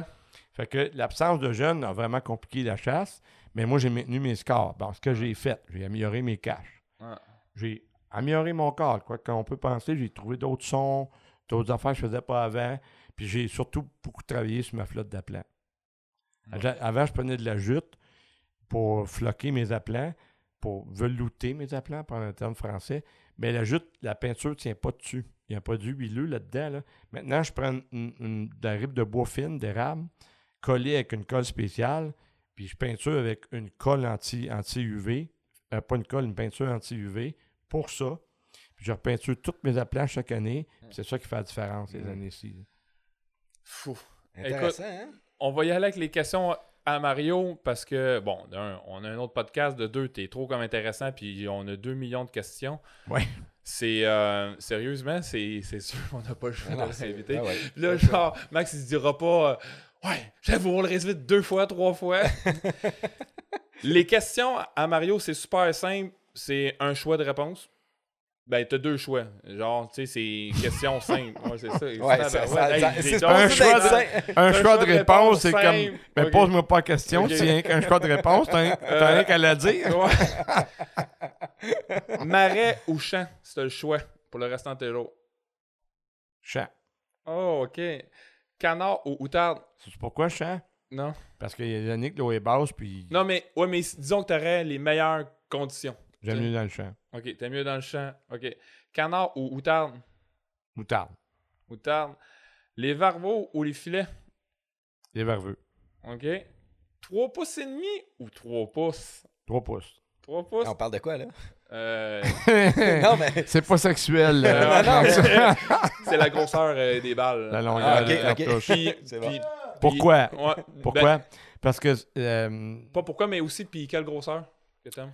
pour chasser quoi? Euh, canard. Canard du 4, Puis euh, de l'outarde. du 1. Du 1? Oh, ouais, du 1, ok. Parce que t'as un beau patron, puis t'as Hein? quasiment la force de frappe du bébé. Ok, c'est ça. Ben, Parce que le quasiment- bébé, dans le 3 pouces, ton patron, il y a beaucoup de trous dedans. Ouais. Dans le 3 pouces et demi, ça va le bébé. Mais euh, dans- avec du 3 pouces, du 1, là, du 2 au début de saison, puis après ça, à partir début novembre, du 1. Là. Puis pourquoi pas 3 pouces et demi, non? Juste parce que c'est plus cher puis ça cogne, puis tu... non. Moi, moi, je veux. Je tire puis ça tombe. Ouais. Puis je suis habitué. à- Parce que, je vais t'expliquer une affaire. J'ai souvent des clients qui viennent à la chasse, c'est pas des mauvais tireurs, mais ils changent le balistique tout le temps. Ils changent de cartouche. Ils Ah, ouais. Fait que faut que tu t'apprennes à, avec une cartouche Si tu tires la 1500 pieds seconde, est-ce que tu tires de la 1500 à pieds? 1500 pieds secondes, même de compagnie, telle compagnie. Ah, ouais. Parce que la balistique est précise, tu es habitué avec. Ouais. Moi, j'ai trop pas et demi, j'ai essayé un an. C'était justement Dominique Hébert, par lui que j'avais des cartouches. J'ai détesté ça. J'ai détesté ça parce que le problème de l'acier comparativement au plomb, c'est que jusqu'à 20 mètres, c'est plus vite que plomb était, mais après, la décroissance de la vitesse est exponentielle. Ça décroisse plus vite, 2, 3, 4, 5, 6 fois plus vite. Puis dans le 3 pouces et demi, ce qui arrive, c'est encore pire, ce décalage-là, par rapport au plomb. Elle est extrêmement vite au début, puis elle perd de la vitesse énormément après 25-30 verges. Elle perd sa vitesse plus loin. C'est ça la différence. Là. Fait que c'est bien utile de t'ajuster. Moi, j'ai pas été capable. Fait que je suis retourné au 3 pouces. Moi, je, un, un outarde euh, de 60-70 verges, je vais te la faire tomber là, avec mon 1. Là. Tu veux-tu plugger euh, ta balle? Quelle marque que t'aimes? Ben, moi, j'aime Challenger puis j'aime Kent. OK. Pour deux raisons différentes. Challenger, plus facile à trouver, un petit peu moins cher, quand même une balle de bonne qualité. Puis la Kent, c'est stable. C'est d'année après année, c'est stable, la même balistique, la même. euh, c'est la même cartouche, tu tires à la même place, ça va tomber à la même place. C'est les deux cartouches que j'utilise. Cool. PVC ou acrylique? PVC. PVC. Alors, j'aime j'aime même Euh, pas collé en plus. Euh, chasse de printemps ou d'automne? En d'automne. D'automne, parce que le printemps, en tout cas pour, pour ceux qui l'ont fait, là, ceux qui nous écoutent, printemps, dans la boîte. Là, Ben, c'est euh, pas juste ça, c'est que moi, moi je suis un saisonnier. Je pense que tu comprendre que je, je suis un cycle annuel tout le temps. Ouais. Au printemps, c'est les sucres, Ah. puis c'est les- les- la pêche commerciale, puis la préparative des contrats de bio. C'est ça que je fais au printemps. Ça m'intéresse, mais ça m'intéresse pas du tout. J'aime ça aller à la Loi Blanche avec mes chums, aller les ôter sur le parterre de mes voisins. Des fois, j'en tue une coupe de même. Mais j'ai d'autres choses à faire au printemps plus importantes. Que ça. Puis c'est mon cycle de vie est comme ça depuis 30 ans passés. Là. Puis la grosse question, ben grosse, euh, pêche ou chasse? Chasse. Qu'est-ce qui te fait plus triper? Chasse. Chasse. Moi, j'en ai une aussi, parce que j'en rajoute. Mais avant, je sois pêcheur commercial, j'étais un grand pêcheur de chigan puis de doré, puis j'ai même guidé la pêche à la glace longtemps au doré. Ah ouais. J'avais un très bon succès. Comme biologiste de poissons, je savais Ah quoi ouais. faire pour les Ah. trouver. J'avais préparé, j'avais mis circuit dans la baie de Vaudreuil, dans l'anse de Vaudreuil. On, on tapait dans le doré tout le temps. Mais depuis que je suis pêcheur commercial, je sais pas, euh, tu sais, je te parlais du principe de l'acteur porno. t'as- t'as- Ouais, ouais, vas-y. Ah, Tu me demandais pourquoi je vas-y. vais pas gros au chevreuil. Parce que moi, quand je vais à la chasse, pendant la chasse, c'est comme l'acteur porno qui baisse sa, sa blonde. Il fait pas d'argent, puis c'est le coût de l'argent. fait que je vais. le- l'a pêche, l'a pêche, la pêche sportive, c'est un peu ça. J'ai l'impression d'être sa job parce que je suis un pêcheur commercial. Si tu t'étais un pêcheur d'achigan, penses-tu que, avec, tu sais, là, on a des techniques, on les sonores pis tout, mais t'as tout ton background biologiste, Ouais. est-ce que tu Euh, pourrais très bien performer, hein? Je vais t'expliquer comment je pêchais la chigan dans le temps? Ben, on a Ça- une... mon coffre en à 30 pêche, secondes. Mon coffre à pêche, tenait dans la grosseur de la coupe qui est là. Moi, je prenais des flotteurs semi-transparents dans lesquels Ok. tu peux mettre un peu d'eau pour faire du poids. Je passais le fil à travers. Ça me prenait un petit hameçon 6, puis des petits élastiques de Canada Post, des petits élastiques bleus mini, là, qui servent, Mhm. je sais pas trop à quoi ils servent, là. puis des sauterelles. OK.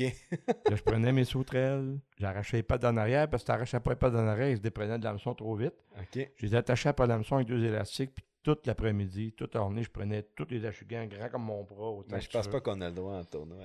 Ah, c'est ça, ouais. c'est l'autre qui dit Donne pas ce truc-là. Ah, j'en ai pris beaucoup aussi au Mr. Twister, tout simplement, en rajoutant du petit nanan après. J'ai Ah pris ouais. beaucoup, beaucoup d'achutants comme ça, à Pieuvre aussi. OK. Euh, beaucoup dans la rivière Yamaska, dans la rivière Park River, j'ai pêché d'achutants-là, esti, euh, des, des dizaines d'années avec mes mononcles, là, dans la rivière Yamaska aussi. Les rapides de Saint-Jean, c'était pas trop loin de chez nous. J'ai une dernière euh, question à la Mario. Non, moi j'en ai plus. Ah, non, Ah. mais moi, j'en ai une. OK. Docteur, biologiste ou guide de chasse? Oh! Wow. Si, si c'était à refaire, si c'était à refaire. Ben, je te dirais biologiste parce que c'est c'est la partie de ma vie professionnelle où je me suis senti le plus utile. OK. Ouais, docteur, ouais. probablement, mais je peux pas te le dire parce que je l'ai pas vécu. Ouais. Mais c'est un peu pour ça que je voulais être docteur aussi, c'était pour aider les autres. là. OK. Mais euh, non, biologiste. OK. Wow. Moi, pendant ce podcast-là, j'ai pas beaucoup parlé, mais pendant, à toutes les minutes, je pensais à ma face de gars intentionné qui sourit qui est content, qui est content de ce qui se passe. C'était le fun. Michel, t'es un, t'es un gars, j'ai pris plein de notes, puis là, je voulais te parler de ça. Ça n'a pas rapport. Je me suis dit, moi, juste les énumérer à la fin.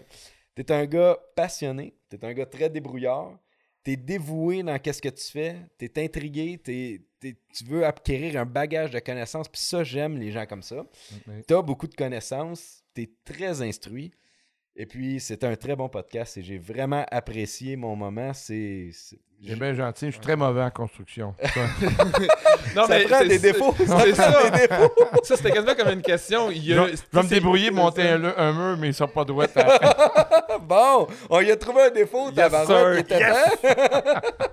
Fait qu'une table, euh, fait qu'une table C'est Ikea. bien- C'est bien gentil. Non, ça, c'est correct. Non, mais c'est parce que je, je, je vais le faire. Puis ça va tenir, puis ça va être solide, mais ça sera pas beau à la fin. là. Je l'ai pas- Je l'ai pas pas tout ça. Un énorme je suis très Michel. débrouillard. Comme mes, mes applats, c'est quand même pour qu'il y ait une Ben touche oui. artisanale Ouais, C'est là-dedans. pour ça que j'ai écrit Bon. des brouillards.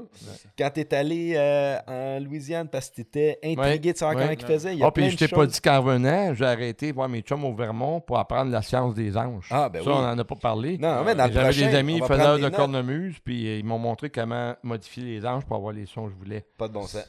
Euh, D'ailleurs, je joue de la cornemuse irlandaise. Saxophone? Non, j'ai joué la clarinette longtemps. OK. D'ailleurs, il faudrait bien la dépoussière. Hey, hein. Puis moi, là, je veux qu'on finisse d'une façon spéciale. Je veux Euh. juste que tu chantes. Parce que normalement, on finit avec un U. Ouais. Mais là, je veux que tu finisses avec juste une petite chanson. Une petite chanson pas longue? 15 Euh, secondes. Juste une 15 coupe de... secondes. OK. euh, Puis on finit de même. OK. Euh, on va chanter. J'en j'entends une qui est téléphone d'entendre, OK. Hum, j'ai un corps, j'ai une robe, j'ai un corps. Par-dessus ma robe, j'ai un cotillon. À la claire fontaine, à m'en en promener. J'ai trouvé l'eau si belle, ah que je m'y suis baigné. Ah, j'ai un corps, j'ai une robe, j'ai un corps. Par-dessus ma robe, j'ai un cotillon. Hey! Yes, sir! Ouais! Merci les gars, Merci. Michel! Michel! Merci, Michel.